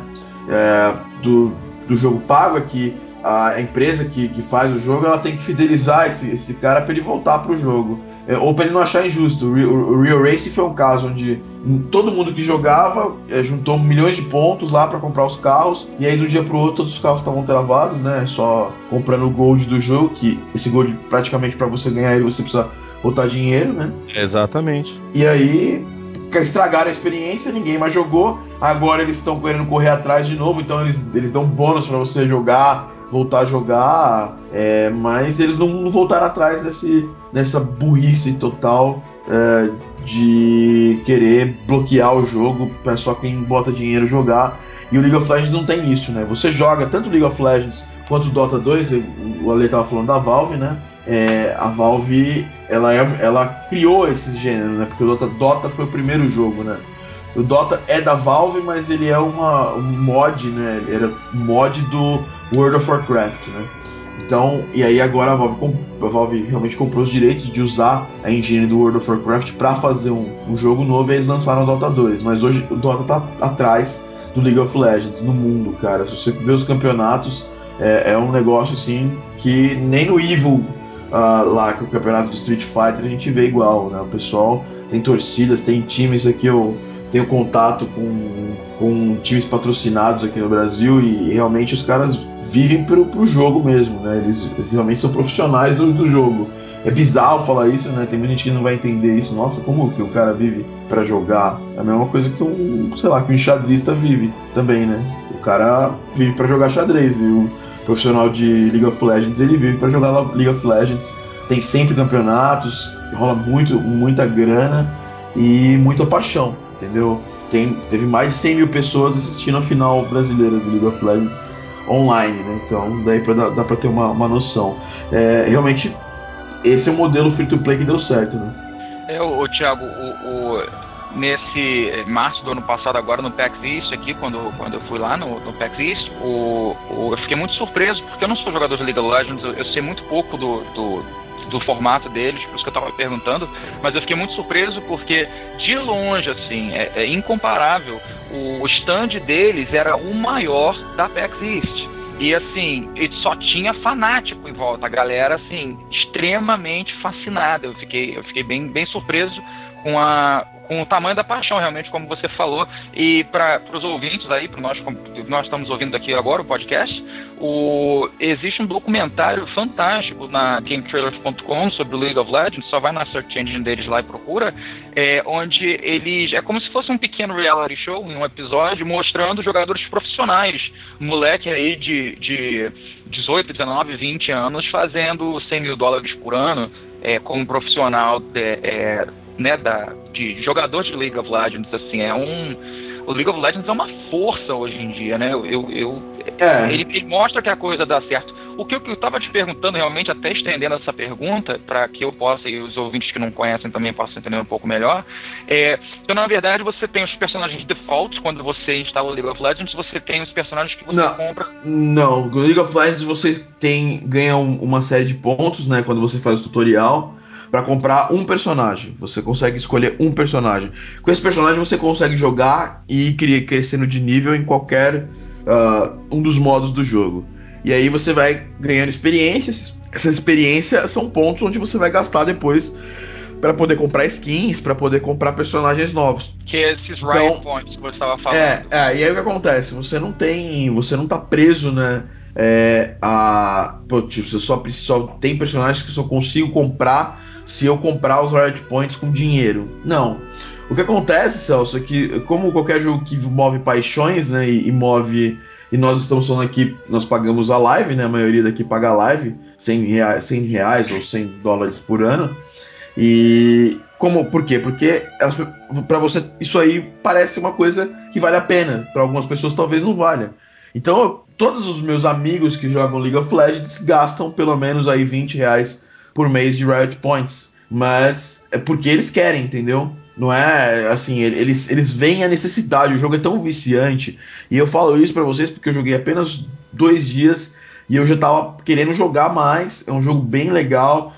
É, é, é essa dinâmica de você jogar em times um contra o outro realmente assim aguça, porque cada. É, é, como se fossem posições de um jogo de futebol, vai. Bem grosso modo falando. Então, é, cada, cada membro do time ele, ele ocupa uma posição. Uns atacam, os outros ficam suportando, alguns ficam no meio. Então. É, é realmente é o esporte assim numa, num nível completamente diferente. Então, a galera para de jogar todos os outros jogos para jogar só League of Legends. A galera age no jogo de League of Legends é, pô, cara, é como se fosse um jogo de baralho, sei lá, em duplas, ou como se fosse um, um jogo de futebol, cara. Eu já acompanhei conferências onde os amigos estavam jogando. É, tipo. Ah, estavam uh, jogando League of Legends e os caras agem como se estivesse jogando uma pelada, entendeu? É, é, é, é um nível de imersão assim bizarro. Então. É, a Riot, pra vocês entenderem, eu falo das, de uma área que eu conheço bastante, que é a de trilha. Eles, eles são a terceira empresa é, no mundo que mais gastaram com trilha. Eles montaram um puto estúdio na, na Suécia, né? Que é, é, é a, a terra-mãe do, do, do, da Riot, né? E, putz, contrataram bilhões de músicos para fazer as, as trilhas do League of Legends. É, o pessoal dessa empresa que desse, desse, desse, time que eu conheço, eles por acaso são também patrocinados por uma empresa que eu toquei na BGS ano passado, no stand delas, né? E aí eu acabei conhecendo esse pessoal e o stand da Riot na BGS poderia não ser o maior, mas era sem dúvida o mais movimentado. Parecia um show, cara. Era bem, era bem movimentado mesmo. Então, é, é, é, essa aí tá a graça do League of Legends. Você. E aí que tá a graça de qualquer jogo free to play, né? Você compra um jogo free to play, aí você coloca, começa a jogar ele. Aí você, já começa a ver empecilhos que te obrigam a gastar dinheiro, você já não se interessa, as pessoas perdem interesse. E no League of Legends não, é, as pessoas que não querem gastar dinheiro, elas ficam horas, dias jogando, entendeu? Então dá para você, dá para você fazer sem dinheiro que dá, que você consegue fazer com dinheiro. Acho que o legal, fazendo um, um, um, completando um círculo da conversa desde que a gente começou, eu acho que dá para ver pela sua descrição que a gente falou no início da gravação que o eu falei no início da gravação que o, o modelo free to play para os hardcore gamers, a primeira coisa que ele te traz é uma é, a gente faz cara feia, a gente olha e faz cara feia. Pelo que você tá me passando no League of Legends não. Ele é um formato bacana que funciona, que quem faz parte dele gosta, é feliz, não reclama, paga com um sorriso e como você falou, seus amigos pagam os 20 dólares mensais como se fosse como o Alexandre é, falou, uma subscription é, mesmo, né? E isso não é uma mensalidade, né? É, é, uma média que eu peguei. Tem cara que gasta mais, tem cara que gasta menos, tem cara que não gasta nada.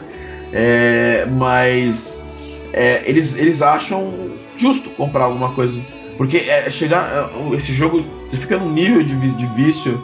é, eu tenho amigos que jogavam PlayStation 3 pra caramba, Xbox, e pararam de jogar com frequência por, por causa do League of Legends. O nível de imersão, é, acho que é, ele é diferente do MMO, né? Porque o MMO é você viver no mundinho, então você entra lá, troca ideia, tem um café onde você troca uma ideia com a galera, entendeu? No League of Legends não, é só porrada. Então a- a- os caras ficam antes do jogo preparando estratégias pra quando entrar no jogo. É, pô, tem até tribunal o League of Legends, né? Tem, isso eu já, eu já li sobre isso. Então, assim.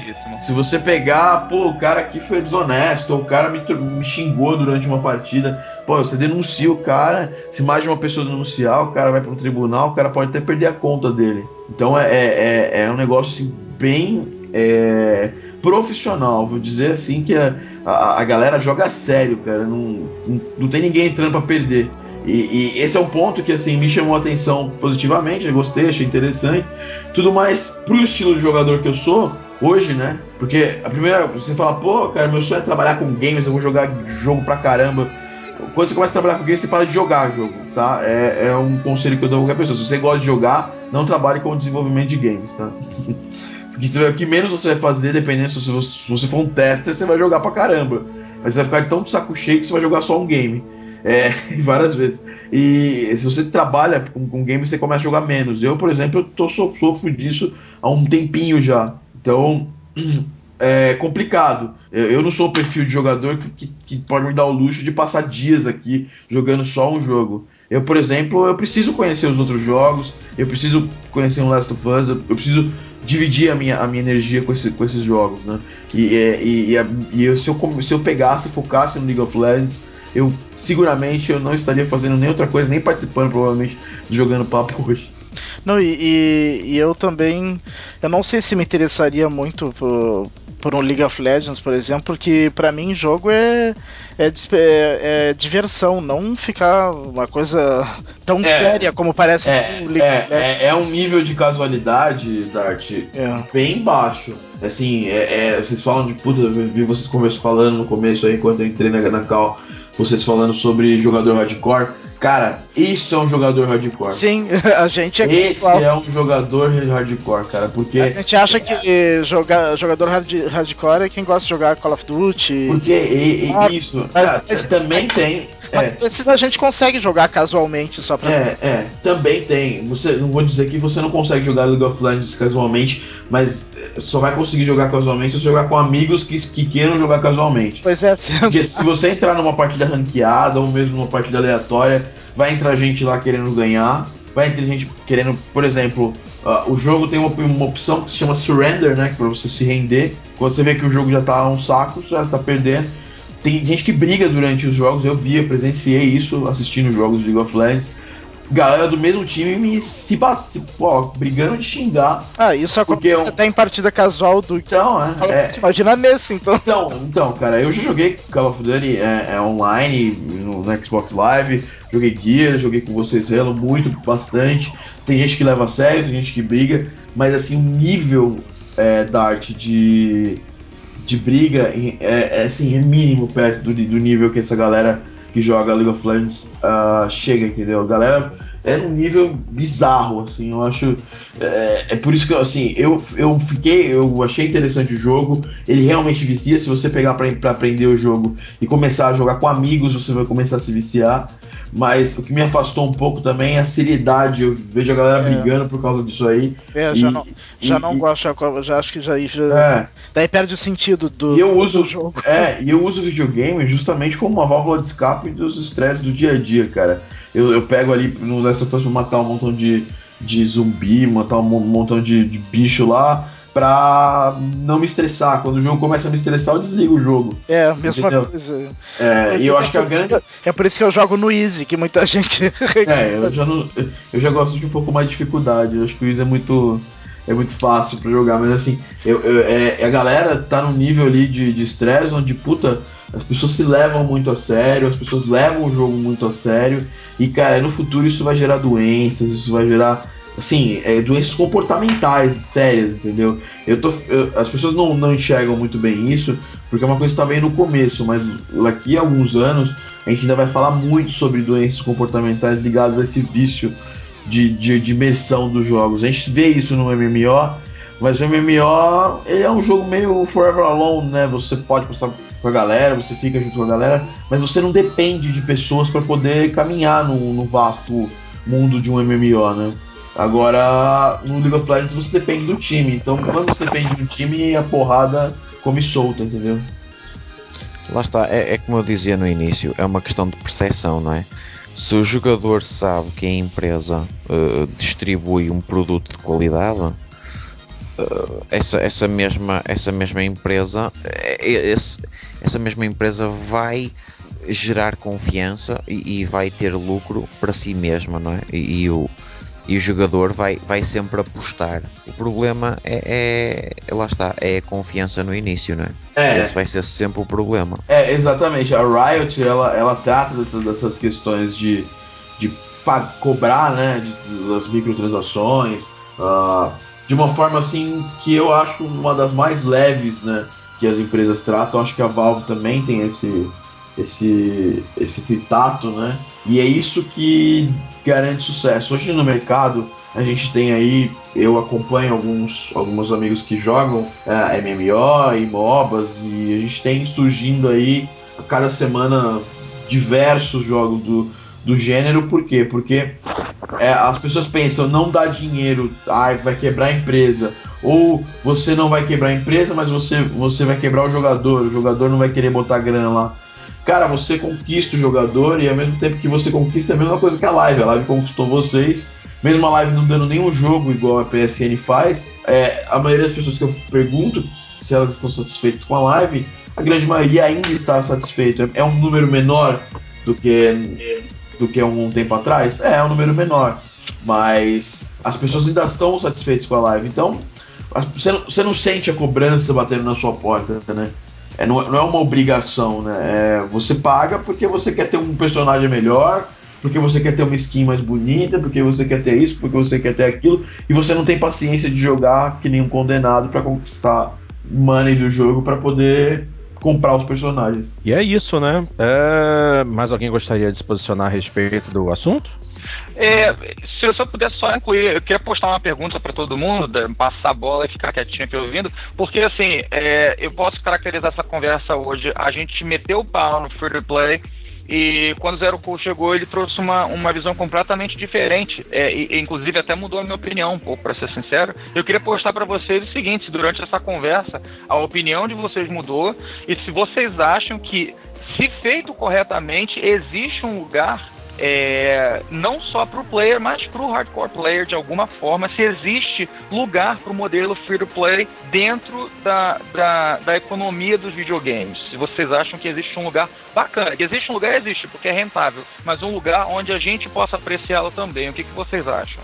Olha, tanto existe que esse para mim é o futuro. Agora, a questão é fazer isso de uma forma bem feita, não é? Que, que, que o jogador não se sinta traído. Eh, no momento em que as empresas começarem a fazer o sistema free to play de uma forma uh, cristalina, de uma forma boa, o jogo saia balanceado. E, e, e, quando eu falo balanceado, é mais no, na questão multiplayer, não é? Eu, eu, eu tenho mais dinheiro do que o o, o, Porto, logo eu sou o melhor jogador. E isso, isso não pode acontecer, não é? É, no então, League of Legends. É, ou então o Porto. Pois, e, ou então ao contrário, o Porto tem mais dinheiro do que eu, logo vai ser sempre o melhor jogador do que eu. Quando as empresas deixarem esse, essa, essa fase, não é? Hum, eu acho, eu acho que é o futuro. É, então, olha, o modelo tá aí, né, cara? Dota, League of Legends. Ah, porque que acontece? Você com cada, cada champion, né, ele tem o seu o seu valor, ele tem o seu peso, ele tem a sua posição preferível que, ele, que o jogador vai, vai usar ele. Então o que acontece, cara? Você consegue, e aí você encontra, inclusive, nos campeonatos, os caras jogando com champions que são básicos. Então, é, o que faz a diferença é, nesse tipo de jogo não é o quanto você tem dinheiro, ou seja, muito pelo contrário, é quanto você joga, é a sua experiência no jogo, Isso faz a diferença, porque você é um noob você não vai conseguir jogar uma partida ranqueada contra um cara que está no nível acima do seu, e isso é normal, acho que em qualquer jogo que tenha multiplayer, né? Então, é, o League of Legends ele não, ele não, ele, ele ganha, ele fatura muito dinheiro, senão a Riot não, não investiria tanto, né? Mas ele, é, o foco deles não é faturar dinheiro em microtransações. O, o, foco deles é manter você lá dentro. Porque é, é segundo eu, o pessoal daqui, eu já estive em evento da Riot, inclusive eu estive no evento de lançamento do League of Legends aqui no Brasil. E o pessoal da Riot, ele, eles prezam isso, eles querem que você esteja vivendo lá dentro do League of Legends, porque eles acham que assim, eles estão certíssimos, né? Quanto mais tempo você passar no jogo, mais possibilidade de você gastar dinheiro real no jogo vai surgir. Porque uma hora você vai querer uma skin diferente e você vai estar tá sem grana ou sem saco de ficar upando lá o seu personagem para poder ganha, ganhar grana, para poder gastar na skin, entendeu? Então é por causa de besteira. A skin realmente faz alguma diferença no, na experiência do jogador? Não. Um champion diferente faz a diferença na experiência do jogador? Também não. Porque com o básico, com um champion só, você consegue jogar contra quem você quiser. Inclusive, se você tiver nível, você consegue jogar contra o melhor do mundo, entendeu? Uhum. Por aí vai. Então, quer dizer, é, eu, essa é a vantagem, né? Eu, eu continuo a achar que as microtransações entre jogadores, esse vai ser mesmo o futuro. Do género aquele, aquele sistema novo do Steam, que é os Steam Cards, que hum, provavelmente, como muitas das ideias do Steam e da Valve, vai vingar. Eu tenho, tenho quase a certeza disso. E, e, já há sinais claros de que esse sistema funciona. E, e se o resto das, das empresas começarem a, a, a, não fazer os Spartacos da vida e assim, uh, tudo bem. Assim, Ale, o negócio é o seguinte, cara para consoles, as empresas ainda não conseguiram achar um modelo de free to play uh, que se adapte à realidade de um console. Tanto que, se você pegar uh, o Steam, os jogadores que vivem jogando free to play, eles não estão jogando na Steam. Eles não são jogadores do nível, assim, do, do, do tipo da Steam. Porque esses jogos que a gente conversou aí, os jogos que fazem sucesso, cara, é praticamente o único jogo que o cara joga na vida dele, porque ele viciou tanto é, nesse tipo de jogo que ele esquece todos os outros. Entendeu? E, e é, ele, é, ele, ele, ele tá fora de marketplaces, né? Eu nunca vi a Riot falando ou comentando que quer levar o League of Legends, por exemplo, para comprar algum console, porque não é interesse deles. É, ele já tem público suficiente no, no, no PC, né? E, e a, a, precisa se achar ainda um modelo de consoles interessante. Esse negócio, por exemplo, do Killer Instinct sair como free to play, cara, é, eu, eu, acho que é só uma, um engodo para falar que vai sair com uma demo um jogo com um personagem só. É, porque eu, por exemplo, eu sou muito fã de, de Clear Instinct. Eu jogava tanto em arcades quanto no Nintendo 64, quanto no Super Nintendo. Então, eu pô, tô maluco pra pegar o jogo, entendeu? E eu não, obviamente que eu não quero jogar com um personagem só, então eu vou acabar pegando a versão final. Isso, isso é prova já de que, por exemplo, a, as empresas e a Microsoft está no bojo, a Sony talvez também, a colocar free to play que sejam interessantes no mercado. Esse World of Tanks, por exemplo, todo mundo falou, nossa, mas World of Tanks não é qualquer jogo. Cara, ele não é um jogo famoso, entendeu? É, e eu não tenho vontade nenhuma de jogar World of Tanks. Eu, na verdade, não mudei muito de opinião porque eu, porque eu sempre achei. Eu, eu achava já isso, que que se for um free to play bem feito, tudo bem. O problema é se for um free to play tipo o Candy Crush Saga, né? Esse é o problema. É, minha opinião, minha opinião também se mantém a mesma. Contanto que as empresas, as criadoras consigam desenvolver um, um modelo de venda sustentável e que não traga tanta dor de cabeça para os jogadores, para os consumidores, não vejo problema. É, inclusive, o, o, o, exemplo do Tekken Revolution eu acho até interessante. É um, é um determinado ponto interessante, porque eles não caparam o jogo, por assim se dizer. O jogo, você baixa o jogo completo, com todos os personagens, mas você só tem alguns para usar no início. Você pode desbloquear, acabar desbloqueando todos os personagens sem gastar um centavo, mas aí tem aquela questão das fichas e depende da pessoa. O preço da, da ficha não é um preço caro, mas é, a pessoa que vai jogar tem que avaliar depois de quanto tempo e quanto dinheiro gasto se esse valor que eles, que eles perderam né, na, na compra é, acabou valendo pelo preço do, do, do jogo. Não uhum. sei. Isso aí, isso aí realmente varia de acordo com a, a, a, cada empresa e a mentalidade de cada uma. Ô Porto, eu tenho uma pergunta para você. Hum. Você é um cara que compra carro no Forza, certo? Sim. É. Você chegou a comprar alguma coisa no Real Racing 3? Não. Se, se a experiência que o, que, o, que o Real Racing te desse fosse exatamente aquela do início, você poderia ter alguma possibilidade, assim, comprar um carro? Hum, dificilmente, porque os o, o, pelo valor e os pacotes de carros que eles ofereciam, é, eu não achava justo. Eu, ach, eu tá. achava, achava valor alto. Tá, mas se, se eles oferecessem uma experiência parecida com a do Forza para comprar, por exemplo. Aí ficaria interessante, porque no Forza eu, eu, eu, eu acreditava que era um valor justo pelo trabalho da produtora em desenvolver os carros, era um número grande de carros que era é, publicado em cada pacote por um preço que eu considerava justo. Você vê, né? A, a, a empresa que fez o, o Real Racing é, ela capou o jogo para forçar as pessoas a pagarem. Assim, a, a, a, estratégia deles foi bizarra, né? Porque eles chamaram todo mundo pro jogo. Realmente é um jogo, era um jogo bom, né? Todo mundo, até o Porto, cara, que é um cara viciado em jogos de corrida, como eu, que sou um cara super é, é casual em jogo de corrida, todos nós gostávamos do jogo.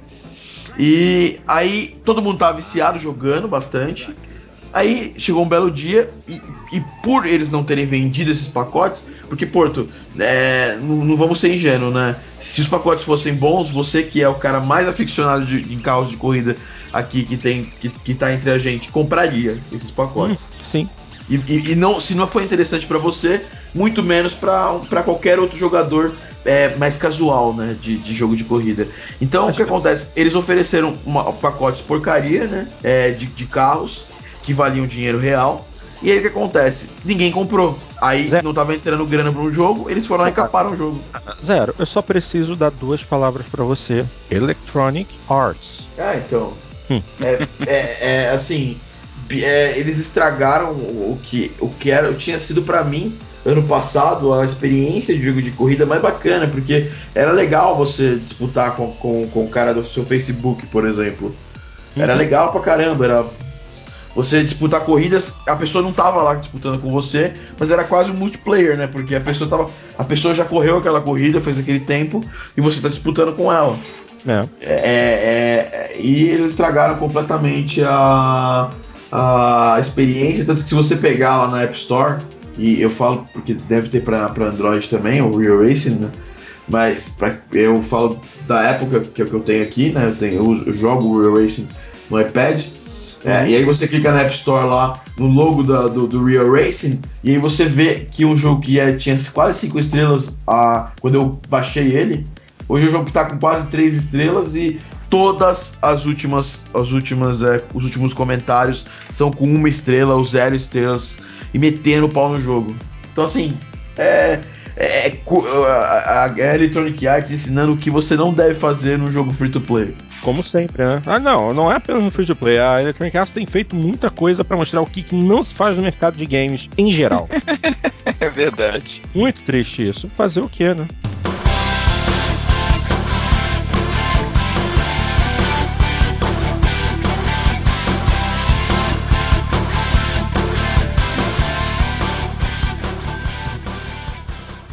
Pois bem, então, meus amigos, vamos dar continuidade e chegou o momento dos e-mails. Começando com a primeira mensagem que foi enviada pelo nosso ouvinte, o André Carati, é, que é lá de Caxias do Sul e escreve assim: Muito bom esse podcast de vocês. O único problema é que não é semanal. Fica muito ruim ele ser semanal? Eu já posso responder agora. Sim, fica. Nós temos vida.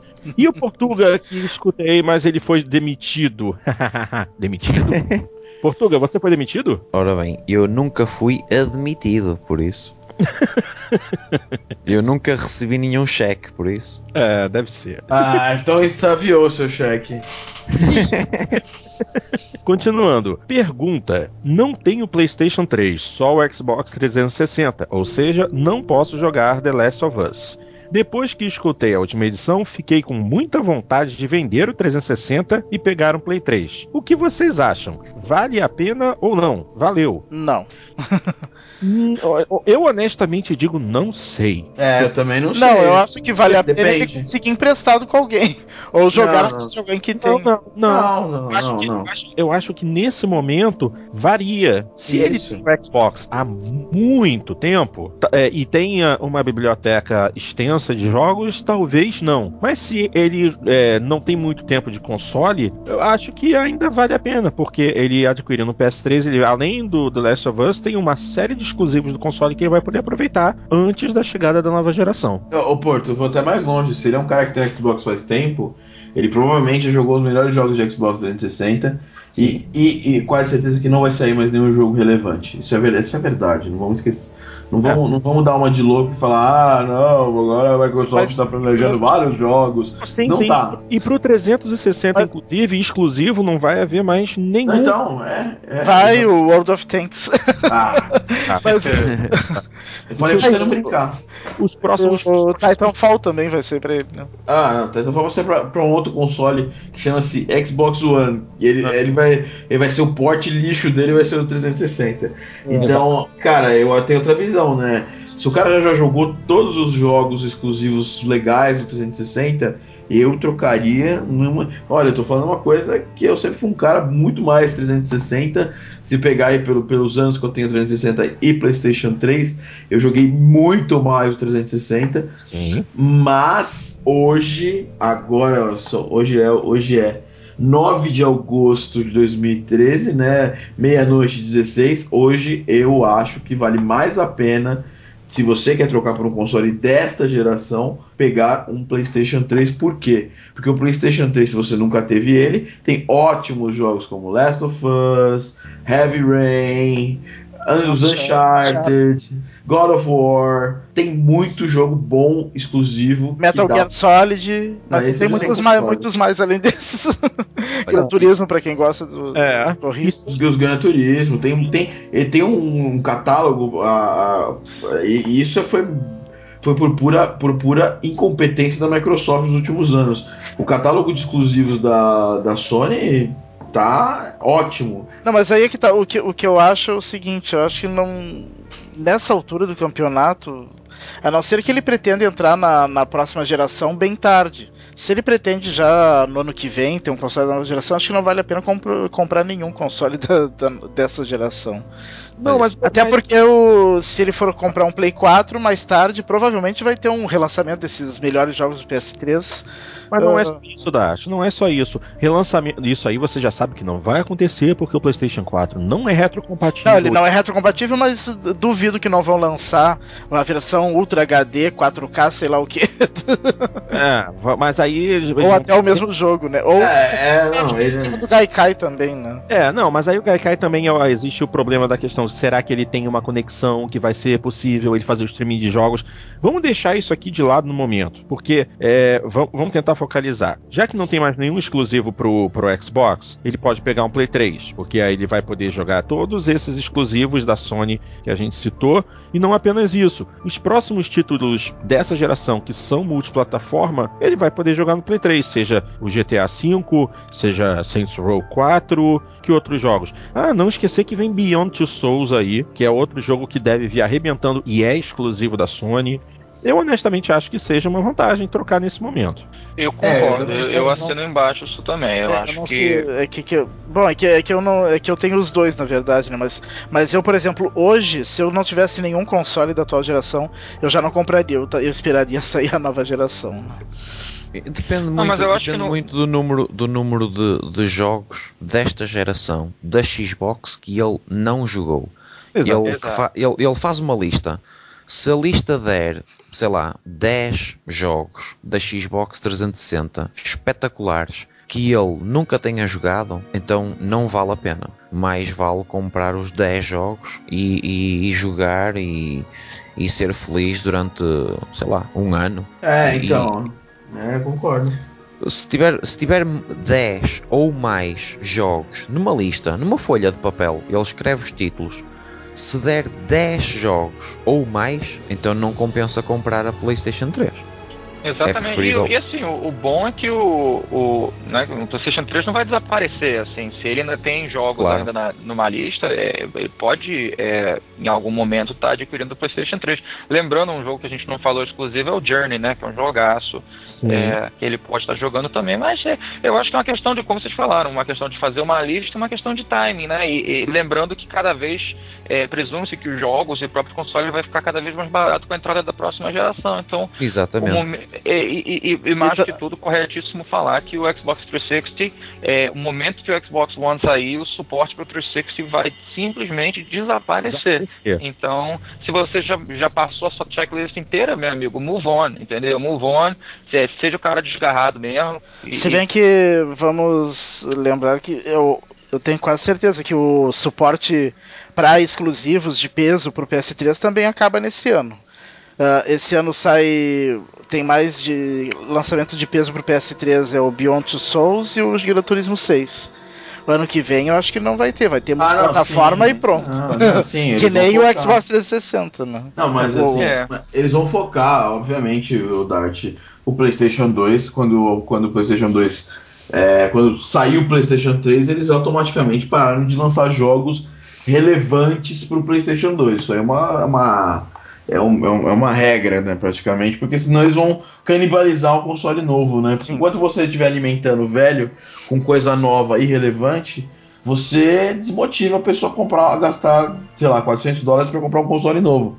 Você- Ele tem que fazer a motivação lá do cara comprar o console novo. Agora eu, cara, eu não escondo, sempre fui muito, muito mais ah, ah, sim- simpático ao PlayStation, aliás, ao Xbox 360.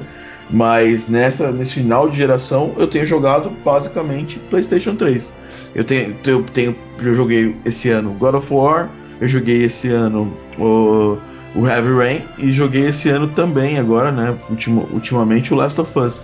Ou seja, de- não tinha nenhum jogo de, de Xbox assim. Eu tenho bastante jogo de Xbox que eu nunca terminei, né, que eu nunca joguei, na verdade. Tem jogo que eu nem, nunca abri, né, nunca tirei da, nunca tirei do plástico e eu espero fazer isso até comprar o, o, o One. Mas aquele, sabe aquele negócio? Sai o lançamento, você quer detonar o lançamento, depois você vê depois você olha para os jogos que você esqueceu lá para trás, né? Pelo menos eu faço assim. É, Eu não sei vocês, mas eu costumo fazer isso quando sai um jogo muito bom novo, você acaba deixando os que você ia detonar para trás, né? Ah, direto. Eu tenho alguns jogos também que, que eu não consigo terminar. Um é, deles é o Skyrim, que eu acho que vai acabar a geração não vou terminar. É, e, e, por exemplo, eu me sinto às vezes até culpado, porque eu falo, cara, pô, você compra um jogo que zerado, tem um jogo que você começou a jogar, e eu vou citar um exemplo é, disso, né? Eu, eu peguei, acho que foi o Uncharted 3, e eu tava jogando ele, e aí eu parei de jogar pra jogar o Last of Us. E nem pestanejei, na verdade. então pra você ver que, que realmente isso pode acontecer, eu recomendo que, que ele faça isso, se, se, ele, se ele quiser realmente. Ele, ele, ele que acabe agora os jogos da Xbox, todos, ainda leva mais uns meses. Depois compra a PlayStation 3. E entretanto já passaram dois anos da próxima geração e as consolas estão mais baratas e ele entra numa É. boa. É, pode ser. É uma, é uma estratégia. Ok, minha gente, vamos dar continuidade então. Próxima mensagem é do nosso ouvinte Reginaldo Barreto, que escreve assim: Salve, salve! Um abraço a todos do Jogando Papo e também do PXB. Opa, bela lembrança! Sou da década de 80 e brinquei muito com o Nintendinho e o Genesis. Gostaria de saber o seguinte. Será que a Nintendo sobrevive a mais duas trocas de tecnologias? Pois depois do fiasco Nintendo 64, foi só fracasso. Ah, a gente, inclusive, já chegou a discutir um pouco a respeito disso anteriormente, de como a Nintendo anda mal das pernas quando o tocante é console caseiro. Isso. A gente sabe muito bem que é, no quesito console portátil, a, a- Nintendo é completamente vencedora, porque mesmo depois de um início pífio, o 3DS deu a volta por cima e está vendendo muitíssimo bem. O Nintendo DS foi um, um console recordista de vendas. A, a Nintendo, no que tange a portáteis, é sensacional, mas a estratégia de marketing para o Wii U está sendo uma completa vergonha. É, é, é, é, eu, eu costumo comparar, Porto, o, o, I, o Wii U com, com o PS Vita, né? Aham. E, e o, e o 3DS com a PlayStation 3. O 3DS começou lá atrás, né? Começou mal. Na verdade, lá atrás não, porque não tinha concorrência, né? É, começou mal mesmo, né? As pessoas não queriam comprar um 3DS, as pessoas não embarcaram nesse, né? Que a Nintendo, com as, entre aspas, novidades dela. Eu só não concordo quando ele falou de, por exemplo, ah, a Nintendo tá numa decaída depois do Nintendo 64. Nintendo 64 não foi, um, não foi um sucesso, né? Todo mundo sabe disso. Ele foi completamente ofuscado pelo, pelo PlayStation 1, né? E aí depois teve o GameCube, que também não teve grande sucesso. E aí depois veio o Wii, que teve um grande sucesso de venda. Gostem ou não, reclamem, briguem. O Wii encheu as burras da Nintendo de dinheiro junto com o Nintendo DS, né? Sim. Que a Nintendo, a Nintendo vem, vem arrepiando no- no- nos portáteis há anos e continua, porque o Vita, perto do, do, do 3DS, em termos de venda e de títulos, é, sei lá, não tem nem comparação. É bizarramente assim, é, diferente, um abismo de diferença entre o Vita e o, e o 3DS em termos de títulos, né? E a Nintendo, cara, ela tá numa queda, uma queda livre, não é de hoje, mas ela se mantém nesses pequenos detalhes, né? Um ótimo portátil, as franquias da Nintendo elas são extremamente bem cuidadas, né? Então, por exemplo, você fala, todo mundo fala, pô, a Nintendo é a nova Sega. O desejo de muitos é que isso aconteça um dia. Que a Nintendo seja uma nova Sega para que você jogue Super Mario no seu ah, PlayStation ou no seu Xbox. Esse é um desejo do- do- do- da, da galera, né? Mas de algumas pessoas que não gostam da Nintendo. Mas a Nintendo ela se mantém fi- firme e forte graças ao potencial das suas franquias. E aí você vai falar, pô, mas o que é uma franquia não segura um console? Ah, Mario Ah. segura um console, cara. Zelda segura um console. E desculpa, ma- a gente tá falando de Mario é como se eu estivesse falando de Beatles da música, entendeu? É um negócio diferente, entendeu? Eu não tenho como comparar. Ah, mas o pô, se, se eu- teve vídeo já li absurdos como falar que o Kratos é um personagem que tem mais carisma do que o Mario, que tem mais valor pro mundo do game do que dos games do que o Mario. Não tem nenhum personagem, tanto de Xbox quanto de PlayStation, de todos os tempos dessas, dessas plataformas, não tem 1%, assim, 1% não, mas não tem 50% do carisma que o Mario tem. O Mario é, cara, ele é, é Mario, o Mario ele é uma figura, um ícone pop. Ele não é mais um ícone dos games. Se você tá lá do lado do Elvis, do lado dos- do- da capa do Silent Peppers, vai estar lá um Super Mario do lado. Então a Nintendo se segura nisso aí e vai se segurar durante muito tempo. Eu acho interessante o, o- essa, é- é- essa pergunta ter vindo hoje aqui pra gente, ou a gente está comentando ela hoje, porque hoje na, na- na Game Trailers eu assisti um, um, um episódio do Pack Attack, não sei se alguém aqui assiste também, do Michael Pachter. A gente ele assiste pra falar mal dele. É, né? Não, e, eu tenho opiniões, assim, eu tenho opiniões diversas dele em, em- em- em muitos assuntos, mas é, na verdade ele, ele, ele deu um, um report sobre o Wii U e sobre a Nintendo, e onde ele fala extensivamente, com, com termos técnicos, o- o- a opinião dele, e por um acaso dessa vez a minha opinião foi parecida com a dele.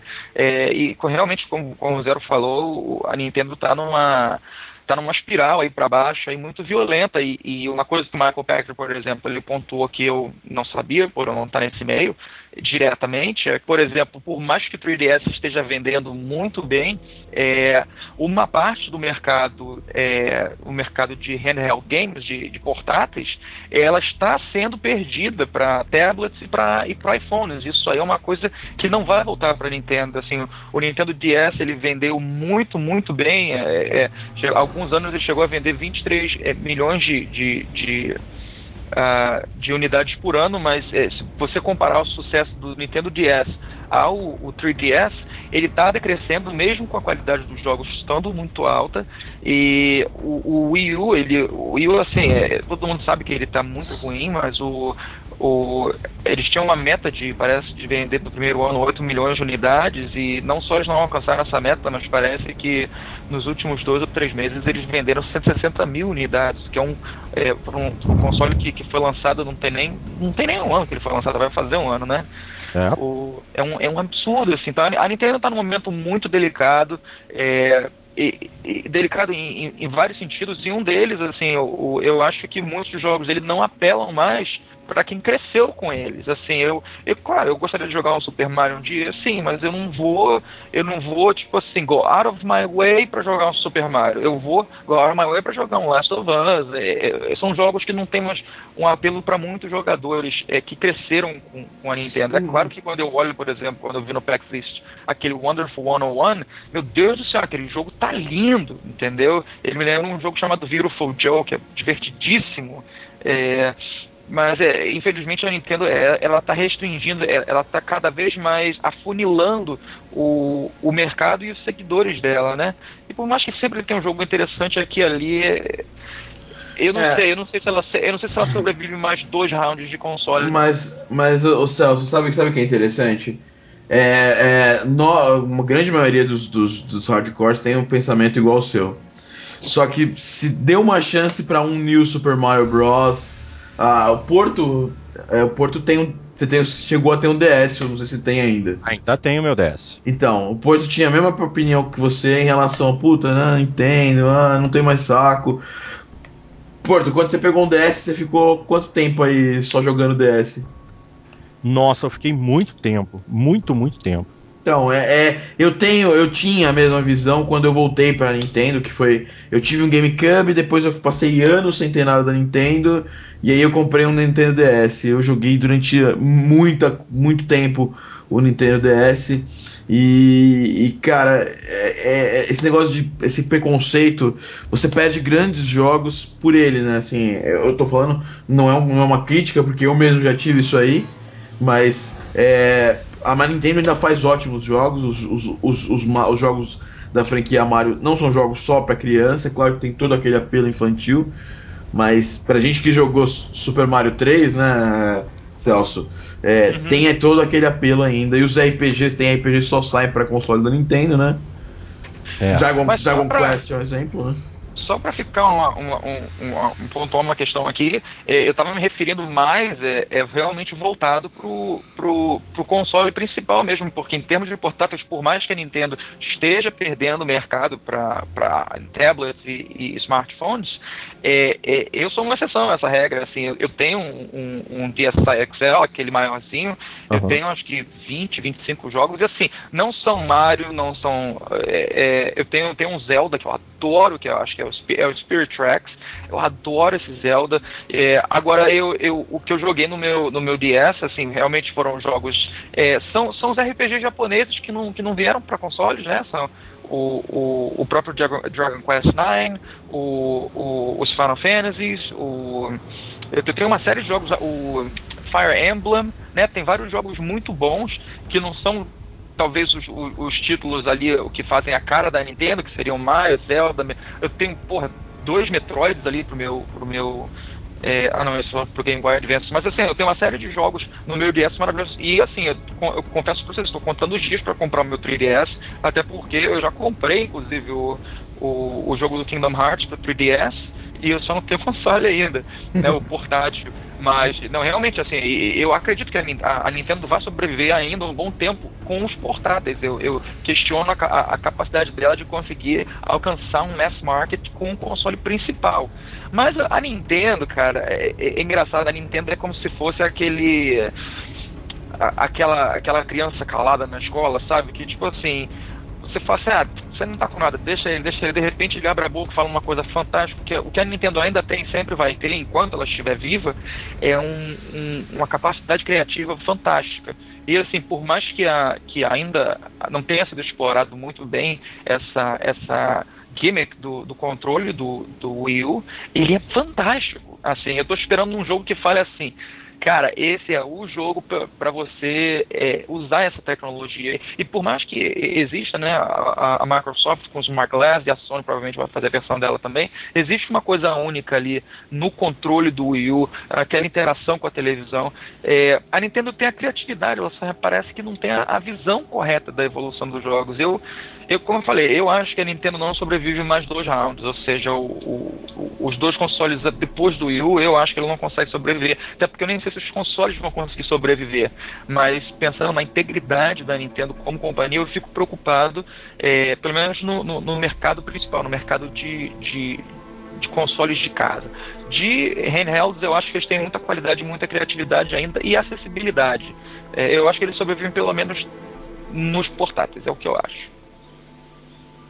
E eu adoro o meu DS, by the way. E o meu 3DS, o 3DS que eu vou ter eu também vou adorar, E- tenho certeza. Não, e, e eu tenho uma, uma confissão a fazer que eu, que eu sempre. Eu, eu, eu ainda rejeito e, e resisto a, a portáteis porque eu não gosto de telinha pequena, né? Mas, Mas ah, eu vi esses dias um, um vídeo do Easy Nobre mostrando o, o Nintendo 3DS XL Uhum. e me deu uma certa vontade de, de ter um. Ah, Mas eu morro de medo de, de comprar e acabar eu ficando seis meses com ele sem jogar na- nunca, que nem aconteceu com o PSP. Então, Ah, mas é impossível dar só quando eu sim, mais barato, compra. só quando eu conseguir mais barato, assim, por uns Ó. 600, 700 pila. Ah, que você- olha que você já consegue. Se você, se você cavucar no Mercado Livre, você consegue. Exato. E, e- é, e, cara, eu, eu, eu como um cara que teve um tri- eu, eu tô eu cara, eu tô eu tô me segurando, mas agora na próxima viagem provavelmente eu vou voltar com 3DS. É, isso, isso que minha esposa não me ouça porque eu vou acabar comprando e vou jogar dentro da mala e ela vai, É, vai e, e eu, se fosse comprar, eu queria o XL, aquele outro, aquela telinha minúscula, não. É, Não, no é. XL. Eu também odeio tela pequena da arte. Pra mim tem que ser o XL mesmo. O, o meu, o meu DS é XL e o, e o 3DS também vai ser XL. E a diferença de preço é tão pequena, é injustificável você pegar aquela telinha pequenininha. Então, aí, cara, a gente pega essa, essa parada de, de falar. Eu, eu mesmo tava já de saco cheio de portátil. Eu tô ainda de saco cheio de portátil. Eu prometi que depois do, do, do- do DS seria meu último portátil.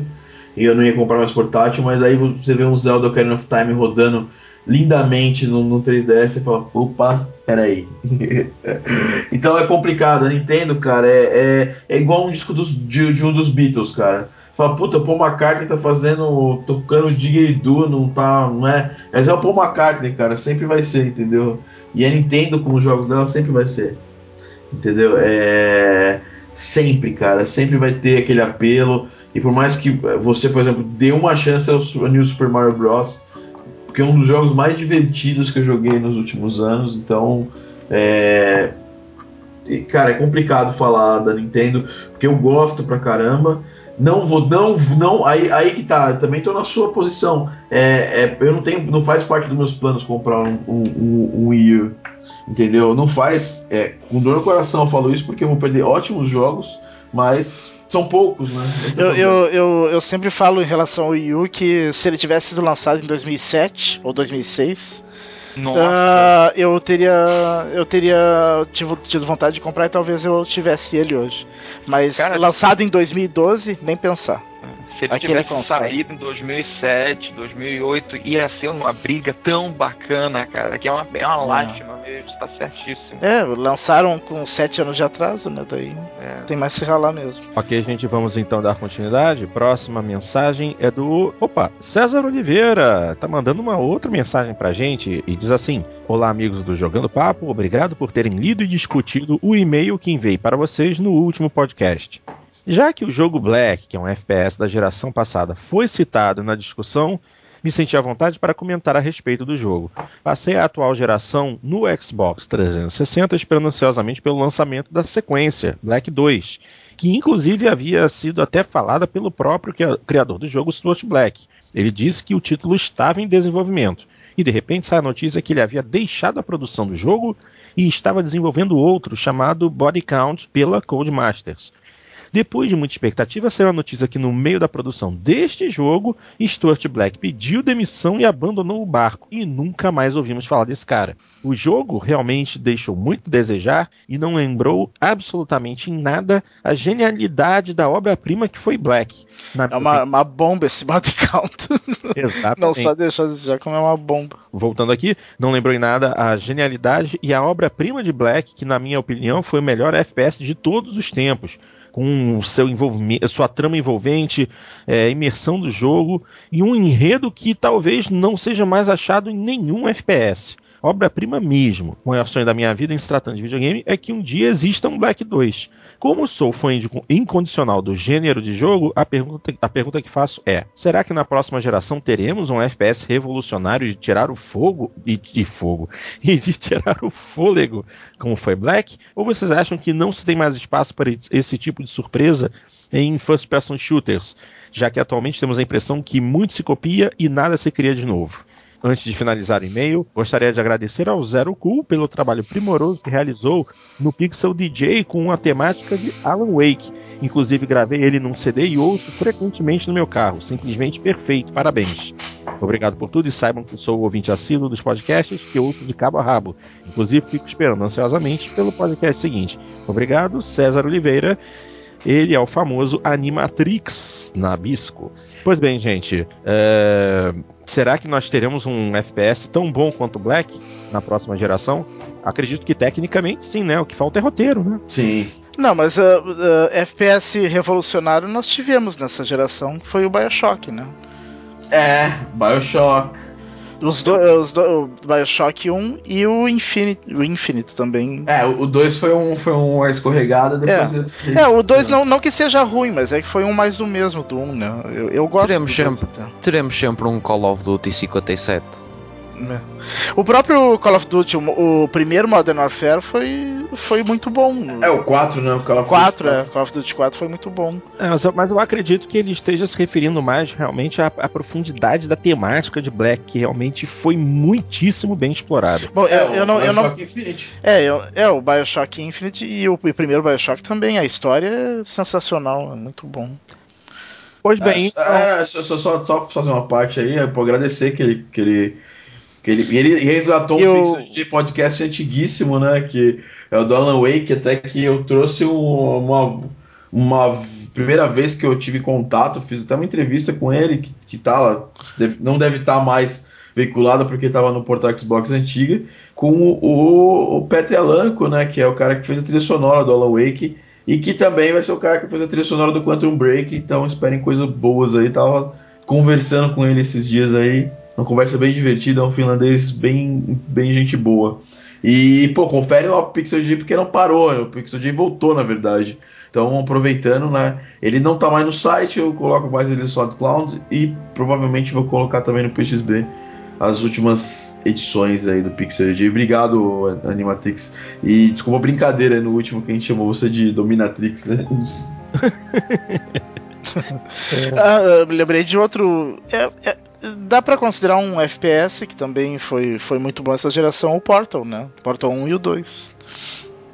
Sim, é, dá para considerar. É, também, também, é, também é excelente. Eu, eu, tenho só o Portal 1, né? Que eu baixei na, na Live Arcade e realmente é impressionante. Mas é, eu acredito que ele esteja falando mesmo de profundidade, entendeu? Ele está querendo alguma coisa realmente com um, um, um, ambiente mais sombrio, mais realista. Nesse ponto, o Black ainda é insuperável. É, o Black eu não, não me lembro das. Até porque eu, eu joguei muito pouco na época, acho que só a primeira fase. Uh, já tava, eu já tinha acho que comprado o 360, então eu tava esperando chegar o 360 com o PlayStation 2. Depois nunca mais joguei.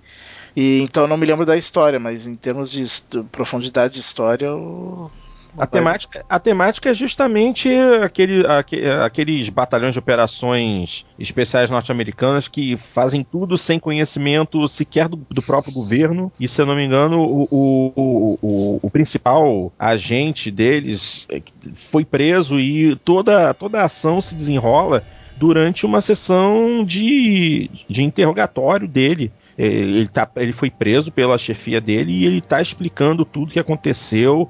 E a história é muito densa, é muito. O ambiente é muito dark realmente você é uma coisa que meio que oprime. E até mesmo o jogo também é, você fica o tempo todo sob tensão porque embora ele seja um FPS é muito muita ação stealth mesmo. Você tem que estar tá muito escondido você tem que evitar contato. E quando o contato acontece é sempre muito intenso é muito inimigo. Pouca chance de você se ocultar, pouca chance de você atirar, é, é, a munição é contada. Quer dizer, é um jogo que realmente deixa você muito tenso o tempo todo. E o que não apareceu algo tão, tão. uma experiência tão visceral assim depois disso. Eu acho que é mais ou menos isso que ele estava querendo dizer. Você acha que Bioshock é, seria algo assim visceral? É, eu acho que visceral não, mas assim a história é bem profunda, a história é bem muito legal, pra Dá pra ficar horas só ouvindo os áudios que tem lá e, e, fazer toda uma cronologia. Já, já li sites que, que se deram trabalho de fazer, de remontar toda a cronologia pegando a história do jogo e o que é falado em textos e áudios do jogo. É muito legal. Todo o universo que criam ali, a cidade de Rapture, a criação dela. E a mesma coisa o Infinite, né? Entendi. Ok, então, bom, é, vamos então para a próxima mensagem. Claro, vamos agradecer mais uma vez ao César. E agora vamos a uma mensagem do nosso querido Chuck Bowmas. Fala aí, players do Jogando Papo, aqui é Chuck Bowmas estou aqui e está aqui o, e estou aqui para explicar o porquê da minha indignação sobre Titanfall no último podcast. Caraca, você quer mesmo isso? Continuar com esse treco? Em primeiro lugar, eu ainda te amo, Porto. Hahaha, eu também te amo, Chuck. Não te odeio por ter uma visão diferente em relação aos FPS. Até achei muito interessante sua colocação. Guerra é ruim, etc. Uh, agora, Celso, sei que gosto é que nem cu, porém não vi em 2012 um tópico especializado em malhar o tal do Watch Dogs, o melhor da E3 daquele ano. Daí veio minha indignação, preconceito anti-FPS rachado. Afinal, como foi dito, se não foi tempo suficiente para avaliar Titanfall, então também não foi para avaliar Watch Dogs. Mas cada um em seu barco. Dito isso, bora para o assunto que eu realmente acho bacana para esse podcast. O DW, lendo os e-mails da última edição, disse uma coisa muito interessante. O negócio é tentar ter todos os consoles e poucos e bons jogos. Isso é interessantíssimo mesmo. Em outro e-mail lido no mesmo dia temos: Quais são os jogos que vocês mais estão esperando para esse final de geração? Daí saiu Beyond, um exclusivo de PS3. Poderíamos, há dois meses, colocar também nesse balaio The Last of Us. Onde estou querendo chegar? Pra galera aí que ouve o podcast, só tem 360 e não está muito ligada na próxima geração de consoles, resolvi fazer uma lista de títulos exclusivos do PS3 que possivelmente sairão por retrocompatibilidade no PS4, o que os pouparia de comprar um PS3 agora nesse final de geração. Ora, já esperaram 7 anos, esperem mais um para ver se esse sistema Gaikai funciona. Então aí vai. Ou seja, é, preparem-se que aqui é a lista só dos exclusivos da Sony. Inclusive é interessante porque é, tem relação com a mensagem que o André mandou pra gente nessa questão de querer vender o 360 para pegar o Play 3. Aqui está uma lista de títulos é, que só tem no console da Sony. São eles: o The Last of Us, Uncharted 1, 2 e 3, God of War 1, 2, 3, Ascension e os de PSP, que são o Chains of Olympus e o Ghost of Sparta, claro. Killzone 1, 2 e 3, Beyond Two Souls, Heavy Rain, Ico e Shadow of the Colossus, Siren, Blood Course e Until Dawn. E aí vem a minha dúvida para todos os jogadores. Vocês acreditam que todos esses jogos chegarão na biblioteca de retrocompatibilidade do PS4? Ou até eu teria que comprar um PS3 para saciar esses desejos? Hum, é isso aí, obrigado pelo espaço cedido as minhas dúvidas e comentários. Falou, valeu, abraço, boas aulas. Hum, não hum. tem como saber sem a Sony dar mais detalhes desse sistema, como é que vai funcionar, né? Exato. Parece que é só o ano que vem que vai funcionar, né? É, é isso mesmo. Já começa por aí. A Sony já informou que o Gaikai só vai estar disponível em 2014. Olha, e, eu, eu... Lembrando que 2014 vai até dia 31 de dezembro de 2014. Exatamente. Fala. Eu, eu, não quero, eu, não quero, eu não quero ser caixista, mas ninguém se pode esquecer que a Sony é uma empresa mentirosa. Uh, cobrou por uma demo chamada de Gran Turismo, falou, falou, falou sobre The Last Guardian e nós estamos até hoje para ver o The Last Guardian. Por isso, calma com a Sony. É, eu, é, é, eu também ia, ia adotar essa postura, mas iria utilizar uma outra desculpa. Gaikai, ótimo. Não é retrocompatibilidade. Exatamente. Não Exatamente. Adianta, não adianta ficar se enganando, dizendo que o PS4 terá retrocompatibilidade. A gente sabe que não tem. Se você quiser jogar um jogo de PS3, você vai ter que usar o Gaikai, que possivelmente será cobrado extra, e não apenas isso, vai a, a, qualidade do seu jogo vai depender da sua qualidade de conexão. E claro. quem assinou o OnLive sabia muito bem da dificuldade que era em determinados momentos, dependendo dos serviços de internet nos Estados Unidos, que são basicamente melhores que os nossos e ainda assim trouxeram muita dor de cabeça para o OnLive. Então, vamos ver de forma correta. Estamos no Brasil. Sabemos que nossas qualidades de conexão aqui, em qualquer canto do país, são muitíssimo inferiores ao oferecido em países do primeiro mundo, além de serem muito mais caras. Será que teremos possibilidade de jogar esses jogos via Gaikai? Sim. Vamos pagar a mais? Possivelmente. E o que que acontece? Como é que vai ser a cobrança? Vai ser por título? Vai ser por tempo? Se eu assinar o Gaikai, eu vou ter acesso a toda a biblioteca de jogos? São muitas vem... perguntas ainda a serem respondidas. Será que vem incluída na PlayStation Plus? Isso, exatamente. Não, mas isso, isso aí também já é uma outra questão. Porque durante a apresentação na E3, é, a Sony informou que para jogar online no PlayStation 4, você vai ter que ter uma PSN Plus. Não, não, eu estou a falar, eu estou a falar é. Não, não. Tu teres, não. teres uma. Teres uma, uma, uma PlayStation 4, mas teres a possibilidade de teres uma conta PlayStation Plus como se fosses utilizador de PlayStation 3. Não sei se me estou a fazer entender. Uh, teres a consola da próxima geração, uhum. mas teres uma conta da geração passada. A conta é integrada. Se você, ah, tem, okay. uma, se você tem uma conta na, na PSN Plus, essa conta é válida para o seu PSP, PS Vita, PS3 e PS4. Ah, okay. É a mesma conta. A única diferença apontada por enquanto é: se você quiser jogar online no PlayStation 4, você tem que ter obrigatoriamente uma conta PSN Plus. Ah, ok. No, eh, não, ainda não se falou nada no PlayStation 3, mas deve se manter a política atual. Você não deve precisar de uma conta PSN Plus para jogar online. Mas no PS4, a, PS, a PSN Plus será obrigatória caso você queira jogar com seus amigos. Hum. Isso é um problema. Eu, pelo menos, vejo como um problema. Porque eu não tenho vontade de ter. É, de pagar dois serviços online: Xbox Live e PlayStation Plus. Eu não queria. Olha, estou a acabar de ler aqui no site Joystick uhum. uh, uma notícia que é PS Plus not required to record and stream PS4 games, says Yoshida.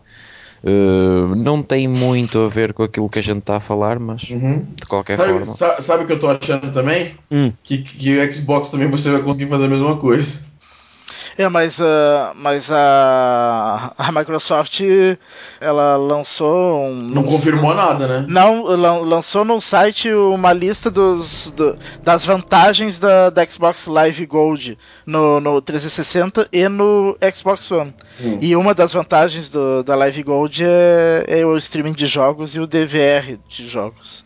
Pois, mas aqui, aqui a então, Sony. Aqui então, a Sony pra... então vai precisar pra ter não, é, pra é, Cara, sinceramente. Mas, uh, mas pode não, ser não. que ainda a Microsoft está voltando atrás em tudo, pode ser o, que volte. Ô, Dart, sinceramente, cara, se eu fosse português, como vários meus vários amigos aí meus são, não só a ler, eu, sem pestanejar, eu nunca mais compraria um console da Microsoft. Exato. Por, porque é Europa, cara, vou começar pelo preço. A, a Microsoft, ela, ela, ela, o, console tá o console tá saindo a 500 euros. Tipo assim, não tá saindo a 500 dólares na Europa, tá saindo a 500 euros na Europa.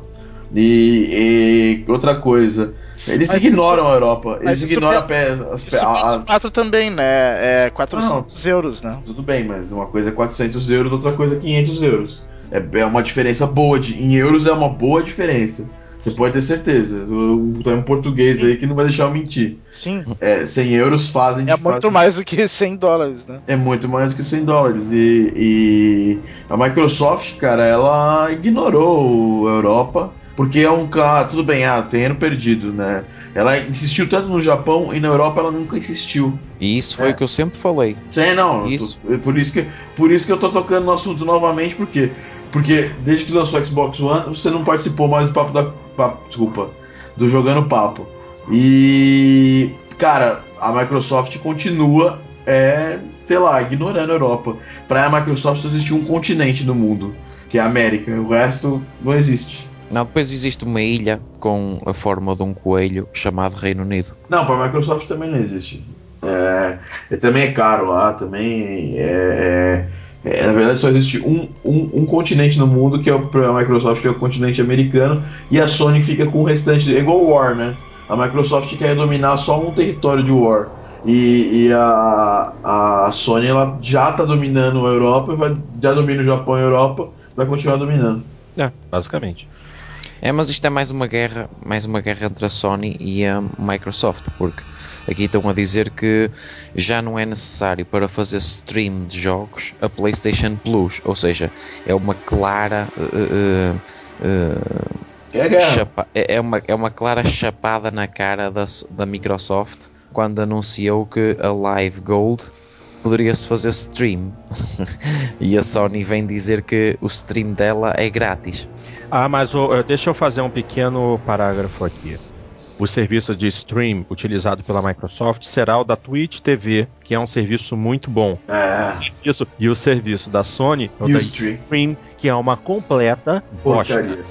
Eu sempre botei, eu sempre bati nessa tecla porque é, basta ver onde os principais eventos do mundo dos games são transmitidos, né? Não são, não são transmitidos na Ustream, é, são transmitidos na Twitch TV e a Twitch para games é bizarramente. Então, só, pra você ter uma ideia, ele, o Twitch foi desenhado para games. Você está jogando, sei lá, Splinter Cell no seu PC. Ele vai mostrar lá, ele tem, ele tem uma. É, o aplicativo da Twitch tem integração com, seu, com a sua conta da Steam e ele mostra o que você está jogando.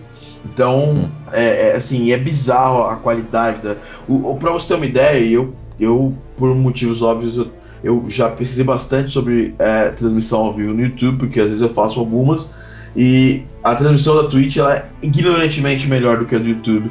E a do YouTube é muito melhor do que a do, a do Ustream. Então é um abismo de diferença. Exatamente. Inclusive, quando eu, eu vi o, o anúncio de que você poderia fazer o stream de seus jogos no, usando o PlayStation 4, eu gostei muito, mas aí quando falaram que utilizaria os servidores do Ustream, é, é, a minha alegria virou desespero. Foi assim mesmo. Eu falei, pô, que legal, vou, vou poder transmitir meu jogo, não sei o quê. Aí anunciaram, fizemos a parceria com a Ustream. Ah, puter, grila, tinha que estragar o anúncio. É, até, até é interessante você falar, pô, é, não vai ser pra nada. Pô, um dia, por exemplo, a gente pode convidar a galera para jogar um, jogo online no, no, no galera jogando papo e a gente transmitir para todo mundo que, que, sei lá, quer ver. Vai ter alguém que quer ver, pra gente ver a gente falando besteira e jogando, como a gente faz às vezes, entendeu? Então, é. essa história de, ah, não, isso não, não serve para nada. Não serve para nada até, sei lá, até você ver alguma utilidade né, nisso. Eu, por exemplo, eu não gosto de assistir vídeos de gameplay, mas às vezes é divertido você jogar. Quando você está participando, você vê alguém ou, transmitindo alguém que você conhece jogando. É interessante, acho Deus bacana. Não, exatamente. Vamos dar continuidade. A próxima mensagem veio do Edgar Cantelli, que escreve assim: é, boa noite, mando este e-mail em primeiro lugar para parabenizar toda a equipe do Jogando Papo. Sou assinante do podcast há algum tempo e não perco um episódio. Gosto muito da profundidade dos debates, sem serem superficiais demais e nem enfadonhos, ou seja, na medida certa. Especialmente os últimos episódios, nos quais vocês discutiram todos os anúncios sobre a próxima geração, os impactos e os possíveis desdobramentos no futuro para os gamers foram excelentes. Parabéns e continuem com o ótimo trabalho. Muitíssimo obrigado, Edgar. É, você também nos enviou um convite, pode ficar atento aí que logo logo estaremos entrando em contato com você. Continuando, ah, que legal, temos uma mensagem do nosso querido Thierry Parmigiani, nosso parceiro lá do podcast Torre dos Gurus, e ele escreve assim: Fala galera do Jogando Papo, o episódio 22 já tinha sido fodão. Esse DLC, que foi o 22B, só deixou ele melhor. Vocês falaram de chorar com games. Quem não chorou com o final de The Walking Dead da Telltale não tem coração. Foi o final de jogo mais destruidor que eu já enfrentei. Sobre podcast voltado a trilhas de jogos, eu recomendo o Game Track, que fica no site levelmais.com/podcast/gametrack. Continuem com o ótimo trabalho.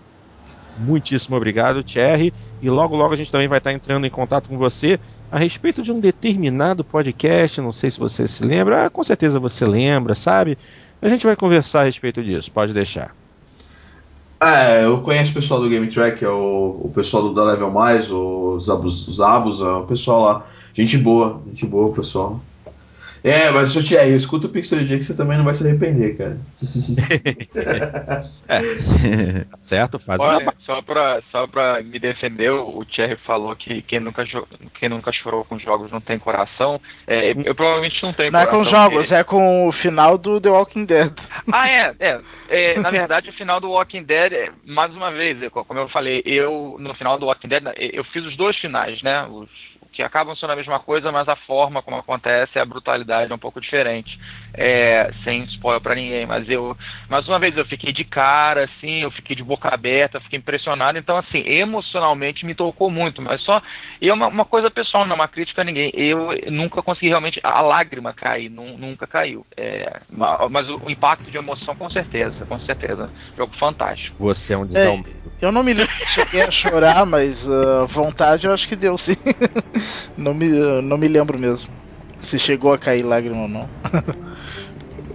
Ah, exatamente. Opa! Mensagem enorme! E quem escreve mensagem enorme é o nosso querido amigo Tiago Figueiredo, mais conhecido é, aqui na rodinha como geógrafo, grande geógrafo. E ele escreve assim: Opa pessoal, quem vos escreve é o Geógrafo. Tenho estado muito sumido do mundo online, principalmente no Xbox e no PXB, mas estou planejando meu retorno o mais breve possível. Não que eu tenha me afastado dos games, tenho jogado até que bastante no PS3, mas ultimamente eu tenho buscado uma experiência mais, digamos, single player. Uh, não costumo comentar no Lógico, no PS3 não pode buscar outra coisa mesmo. Ai, você é uma graça, Dart.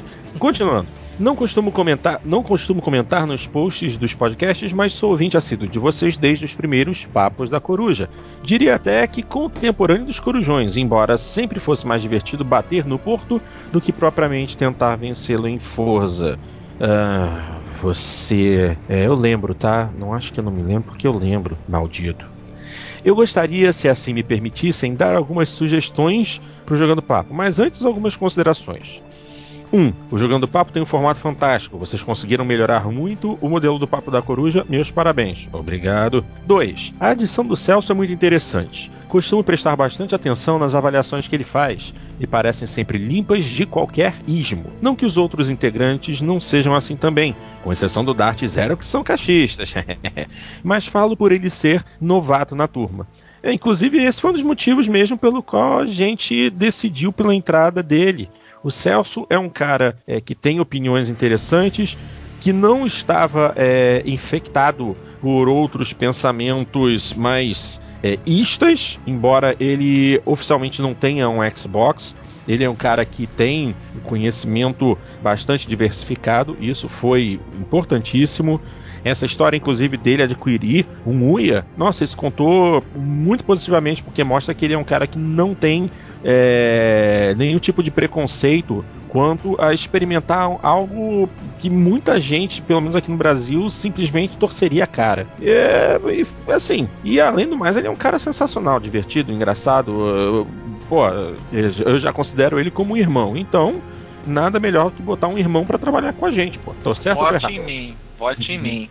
Oh, só, só, só, só defender Cara, eu e o Dart, nós somos, nós somos cachistas fajutos, né? Porque se você pegar todos os podcasts é, é, jogando papo para trás desses, e a gente tem metido tanto pau na, na Microsoft, cara não estão não tão bem de cachista, então, né?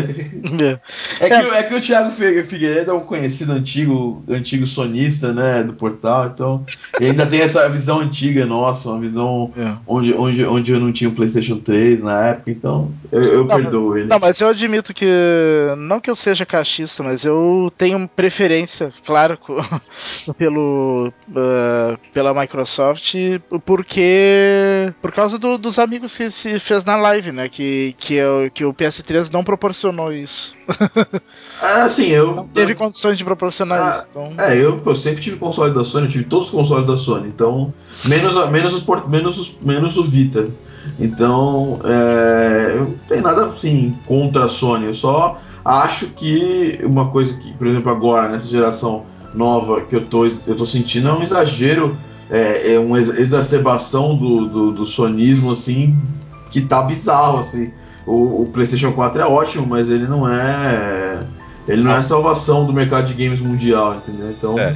Não é, É. a última bolacha do biscoito. É, é, é, é por isso até que eu tenho me, eu tenho me, me, me, me, me- me posicionado mais em defesa, talvez. Não em defesa, mas em, é, é, em alinhamento da, da realidade, porque tem gente vivendo num mundo onde só existe uma marca de consoles e, e eu acho meio bizarro isso aí.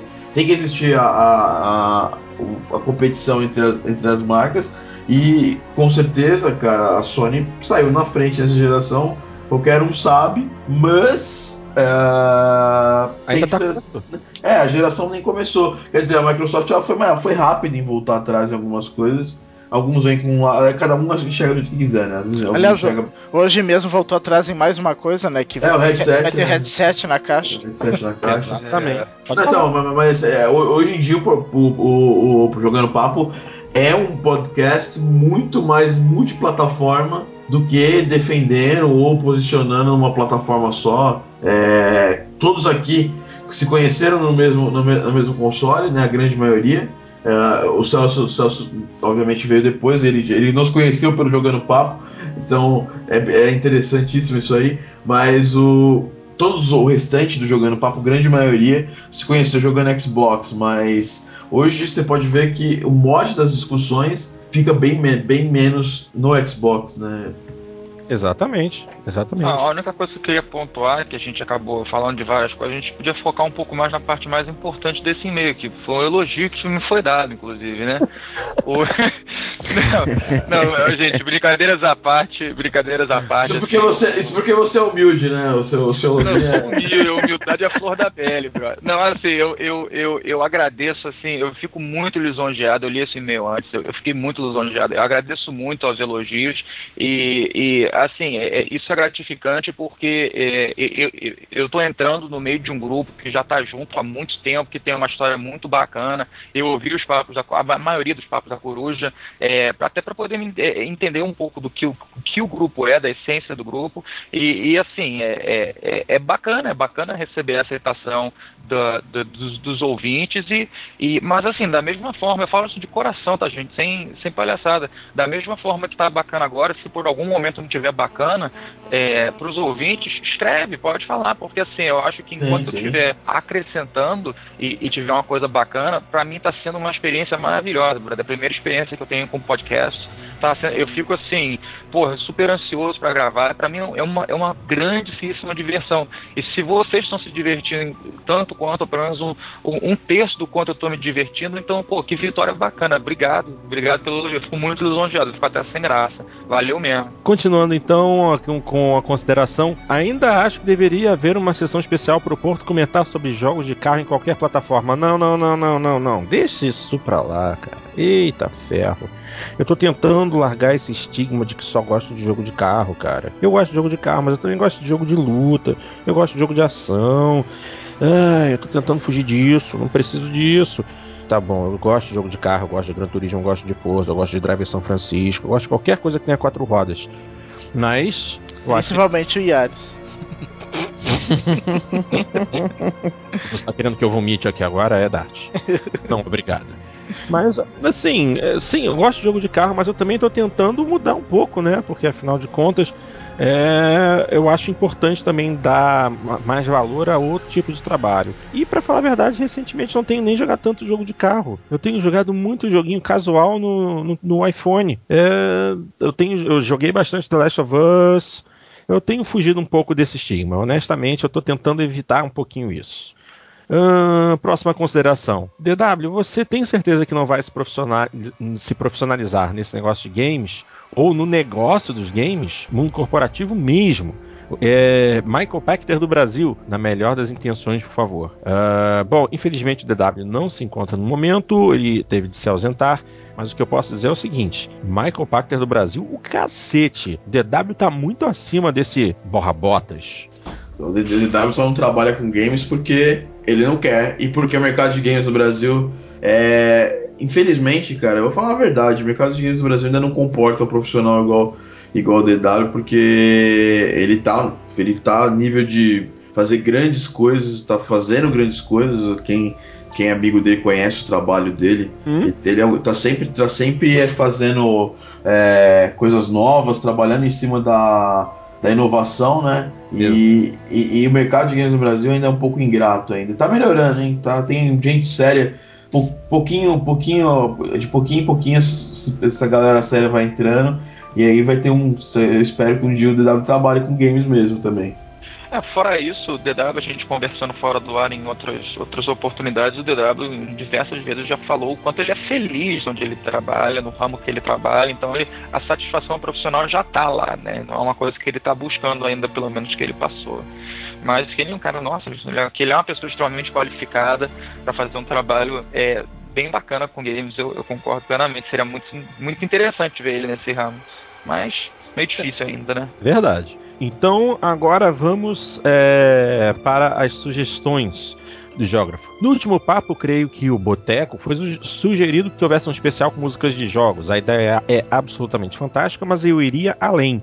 Tentar fazer um papo especial por mês, seja qualquer que fosse o tema é, por exemplo, aberturas é, de games históricas, é, melhores finais e que tipo de influência isso tem no momento histórico em que se situava o jogo em relação à indústria enredos inesquecíveis e o que eles representam na vida ou na formação da personalidade dos jogadores, e o que essa nova geração de jogos free to play descerebrados pode causar nas crianças que estão crescendo jogando MMOs sem objetivo ou história. Falo pelos meus sobrinhos que uso de cobaia para entender as diferenças entre a minha geração, anos 80, e a deles, anos 2000. Geógrafo, muitíssimo obrigado. Realmente tem bastante coisa aqui que a gente pode explorar nos próximos programas. Alguns temas bem interessantes mesmo tá indo para nossa pauta fria, certo? É, eu, eu, gostei da ideia, cara. Eu gostei, gostei da ideia de fazer um, um, um jogando papo mensal com tema off-topic ou com tema especial, né? Exatamente. Gostei muito da ideia também. Muito bom. É, na verdade o de hoje foi mais ou menos isso, né? Foi um tema que é um, uma pauta fria, né? Não é um. Não foi sobre notícias do. Esse, é, até, até porque estamos na Silly Season, não é? Isso, exatamente. É. E agora é, gostaria de deixar uma opinião quanto ao Chromecast. Cheguei a escrever rapidamente algo na página do Papo lá no Facebook, mas acho que fica melhor aqui. Na minha opinião, o Google deu um gigantesco passo sem mostrar isso para ninguém e entrou no mercado de consoles de nova e alternativa geração, que está encabeçada pelo Uia. Vejam bem, o pequeno gadget tem a capacidade de ser ligado na TV ou outra tela qualquer com entrada HDMI e transmitir via streaming o que está na tela do seu celular. Pois bem, qual seria então a dificuldade de qualquer um usar um joystick Bluetooth, até o DualShock da Sony serve nesse caso, vinculado ao seu smartphone e passar a transmitir seus jogos emulados e outros na tela grande? Você tem a máxima portabilidade, tem uma loja e uma rede de jogos online, vai ter rankings, isso já foi prometido pelo Google há algum tempo, e toda a experiência vai depender do poder de fogo do seu aparelho. Se é um hardcore gamer, adquiriria um celular com processador Tegra ou similares e roda jogos com resolução que provavelmente superarão a atual geração em poucos anos. Na minha visão, o Google já matou o Uia e qualquer outro console que tenha essa proposta, e ainda acredito que chegará a ameaçar ou pelo menos incomodar os grandes consoles tradicionais. Hum, eu não tenho muita condição de comentar a respeito do Chromecast. Eu li por alto as informações a respeito dele, mas eu não sabia que é, eu podia transmitir a, a imagem do celular direto para a TV. Pelo que eu acompanhei, você poderia transmitir o que está é, é, conteúdo específico que, é, que o Chromecast oferece suporte, como alguns serviços de vídeo É, ou então você transmitir apenas a imagem do seu navegador de internet para a TV. Eu não sabia que o Chromecast dava a capacidade de você fazer um espelho da tela do celular no televisor. É, o, o Porto hoje, por exemplo, o iPad já tem isso e tem alguns celulares que eu tenho certeza absoluta que já tem essa, essa possibilidade, né? Mas é que o Chromecast ele vai, ele vai vir mais focado, inclusive, nisso. Eu acho interessante essa. Eu, a, a É, o Google- Chromecast a ele, Google- vai, ele vai ser compatível com qualquer celular. É. né? O teu, teu celular não precisa ter o Isso, e a, espelhamento. e, a, e, a- e a Google, cara, ela não, não entra. Ela tem, tem um, o dinheiro infinito, né? Então, são poucas empresas que têm dinheiro infinito. Quando uma uma empresa de dinheiro infinito entra no, no mercado igual esse, tudo você pode esperar tudo, né? Eles podem jogar o dinheiro inteiro no, no lixo, igual eles estão fazendo com aquele óculos lá. É. Não, é porque, é porque aquele óculos lá é uma promessa interessante e tudo, mas eu, eu por exemplo, pra, pra, como experiência imersiva, ah, todo mundo fala do Oculus Rift como uma, uma experiência muito mais legal, né? E Sim. pessoas, pessoas que usaram, inclusive, né? Então, é... mas por exemplo, o Android é inegavelmente, gostando ou não dele, um sistema operacional que dominou o mundo dos celulares em pouquíssimo tempo, né? Também, quase todo celular tem ele, né? Então, mas é, a dominação é assim que acontece, né? O Windows dominou, dominou, dominou o, o, o, o mercado de PCs criando esse tipo de coisa. É, exatamente. É, e não pode se esquecer também que a, a Google já anunciou que ela está trabalhando num console similar com- ao Uia, né? E eu até falei no episódio retrasado que ela vai, eu acho que é- ela vai tomar esse espaço, porque o espaço que o Uia criou, eu acho que ele existe, eu acho não tenho certeza. Eu, eu boto, eu boto o meu nome em xeque, eu tenho certeza que a proposta do Uia tem um espaço. Só que ela precisa ter um suporte um pouco, um pouco maior, um pouco melhor. E eu acho que a Google tem tudo para fazer isso. Eu, eu acho que a, a, Google vai dar muito muito o que falar ainda no mundo dos games, podem ter certeza. Nos próximos dois anos aí. É, é verdade, bem capaz mesmo. Só para encerrar aqui a mensagem dele, é, PS sou um hardcore gamer e ainda um tanto tradicional. No momento, minha razão se digladia para escolher entre o PS4 ou Xbox One, embora a Sony esteja na dianteira. Grande abraço para todos vocês, Thiago Figueiredo. Hum, e aí, gente, é, com as últimas notícias, como é que está o coração de vocês? Microsoft ou Sony? Bom, o meu já estava com a Microsoft, mesmo com todas as políticas, aquelas que, que ela voltou atrás, então agora mais do que nunca, né? Que me faz, uh, mesmo com aquelas políticas que, que eram ruins e tal, uh, dois motivos que me prendem bastante a, a Microsoft. É o a Xbox Live, que por mais que a, que a PSN melhore, tenho certeza que a Xbox Live vai continuar sendo melhor. E o controle, né? Que por mais que tenha melhorado o DualShock 4 em relação ao DualShock 3, ah, todo mundo que testou os dois fala que o, que o controle do Xbox One tá, tá melhor, tá melhor ainda. É, então, é, eu pessoalmente, assim, eu comecei ah, logo da primeira apresentação fechado que eu queria comprar um, um PS4 primeiro, né? Ah, porque eu tinha achado o pacote do console mais, mais interessante, nem tava tão bolado com, aquela- com as besteiras que a Microsoft fez, né? Uhum. Mas eu queria começar com o PS4. Até por, por, por causa de preço, esse tipo de coisa.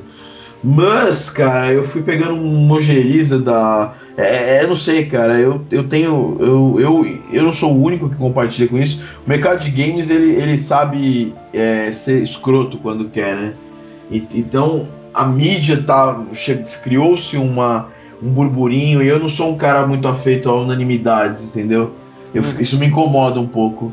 E, e eu fui pegando uma, uma, uma raiva, um, um, um ranço da- dessa, dessa unanimidade PS4, re- é, as revistas que até pouco tempo atrás eram uma revista assim, multiplataforma, assumindo aí preferência pelo console da Sony, e, e a, a galera esquecendo completamente o console da, da, da, da Microsoft. Bom, em relação é, é, à minha situação aqui, tá interessantíssimo. Inclusive, eu até passei no, no, no chat aqui do pessoal jogando papo um tempo. É, hoje, hoje à tarde, eu passei que finalmente tá uma competição, né?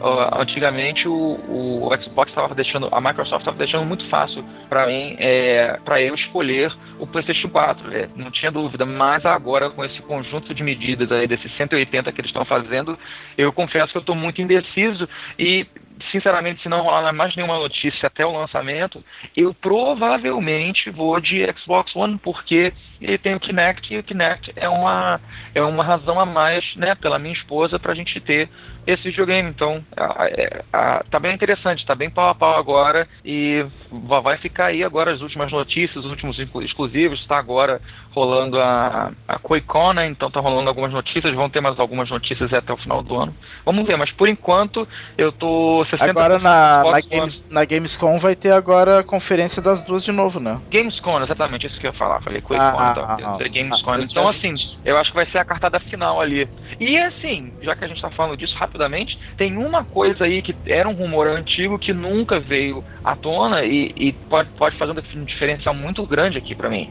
É, comentou-se a ideia de se lançar um Xbox One à base de subscription, aquela coisa dele, dele, né, de você pagar, é, é, é, de você como a gente faz com celulares aqui, por exemplo, um iPhone não pago 650 dólares nele, eu pago 200 dólares e faço um contrato de dois anos com a operadora aqui, né?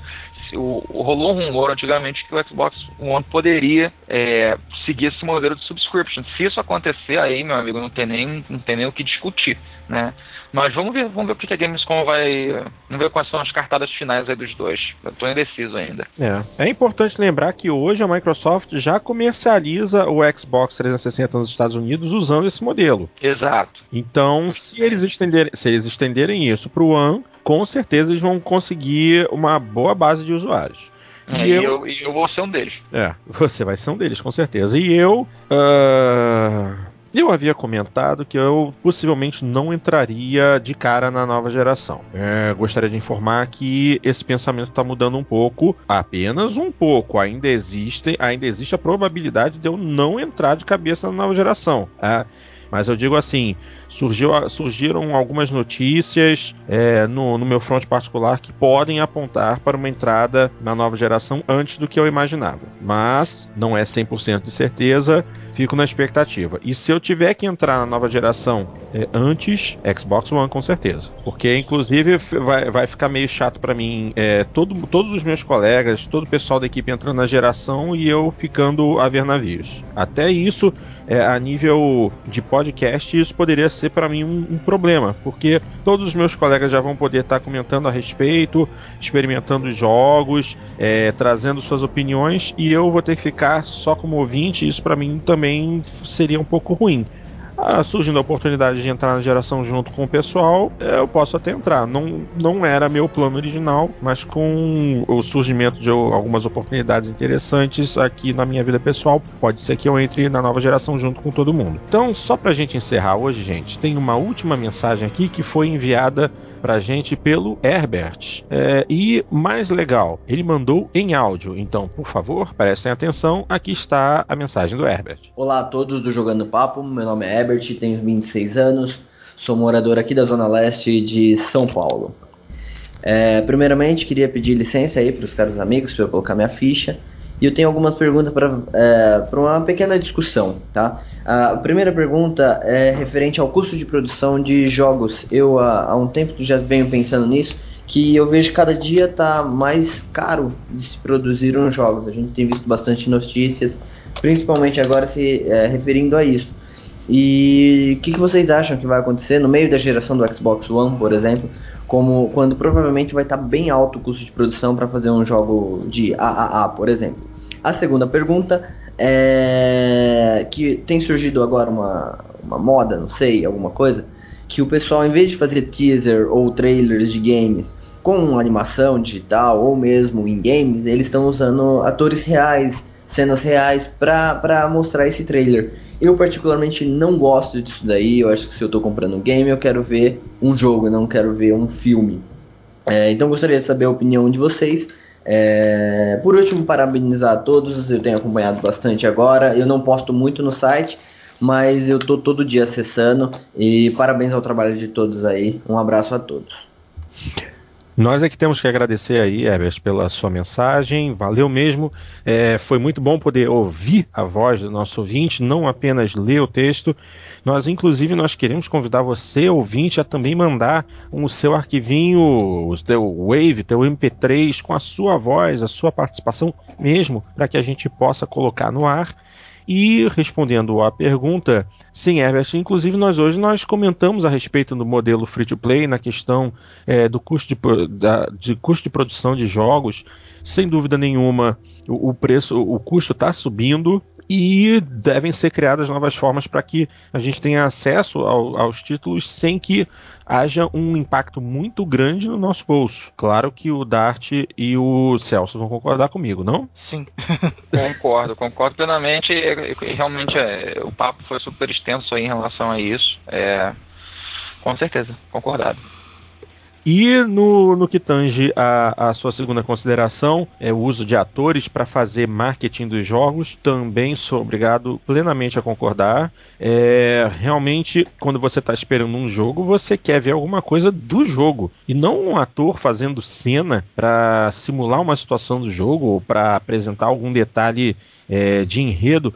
Isso não me particularmente isso não me interessa. Eu quero ver o jogo em ação. Se o, o trailer tem imagem do jogo rodando, por favor. Se não, para mim é perda de tempo. Tá eu... concordado também 100%. É, eu, eu, eu, posso te falar que assim, o, o, eu acho que cada mídia tem que ter o seu estilo e, e, tem que fazer de uma certa forma. Eu acho que um eventual crossover pequeno rola, mas eu acho assim, você quer um, um, um trailer que eu acho que, que foi perfeito do início ao fim, independente do resultado do jogo, independentemente, uhum. é o trailer que saiu do, do, The Last of Us, quando ele saiu no final do ano passado, retrasado. Uhum. Puta, quando eu vi aquele trailer, eu nem sabia que esse jogo ia ser a maravilha que foi, mas eu fiquei assim, fascinado. Então, assim, um, um, um trailer com, com é, tipo assim, é, é mostrando realmente um pouco da história, com os characters, seja em CG, seja em gameplay, quer falar com a gente dessa mídia, fala, fala do jeito que a mídia fala. Eu acho que faz sentido. Acho que é bem melhor. Concordo plenamente com o nosso colega aí. É, eu. Eu depende, tem alguns trailers mais teasers, né? Não sei se vocês se lembram do que sempre os teasers iniciais do, do Halo 3, do, do Halo Hit, teve muito. Uh, teve alguns que eram com atores live action que eu achei interessantes. Saíam uns pequenininhos assim, depois saíam os trailers com gameplay mesmo. Eu não, não, não acho tão ruim. Uh, mas não sem exagero, né? Tem que sair também bastante trailer com gameplay, né? Porque só com isso daí seria só para dar um gostinho, né? Exatamente.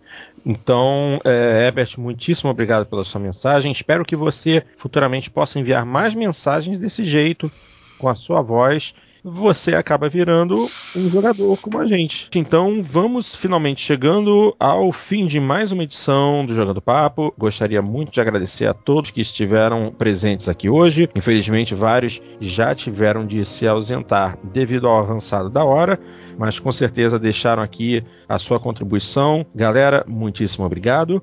Para você que é nosso ouvinte, por favor, não deixe de mandar a sua mensagem para o nosso e-mail, o jogandopapo@jogandopapo.com.br. Faça que nem o Herbert, mande sua mensagem também gravada, não precisa ser só digitada, mas se você quiser escrever, escreva aqui, leremos sua mensagem com todo carinho.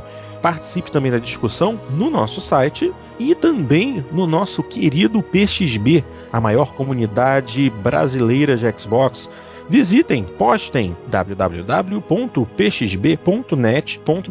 e, obviamente, fazendo aquele jabazinho básico, acompanhe também o trabalho do nosso queridíssimo amigo Zero Cool através do seu canal do YouTube, o youtube.com barra pixeldj, P-X-L-D-J, pixeldj. Vão lá para você ver os últimos trabalhos em vídeo dele, sempre muita coisa boa. E aproveitem também para conhecer o nosso parceiro podcast Torre dos Gurus no torredosgurus.com.br.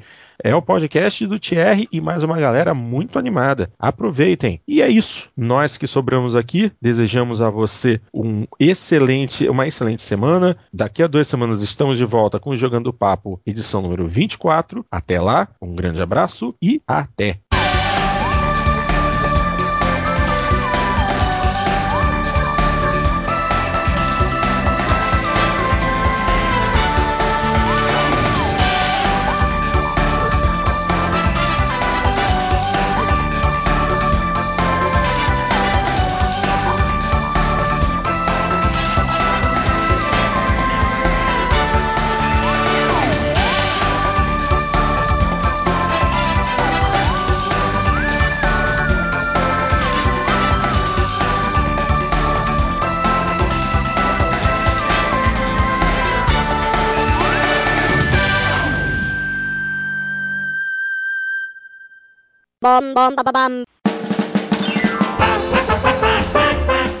Val, vamos lá, vamos lá. Eu pago mó pau no sotaque do, do Celso, velho.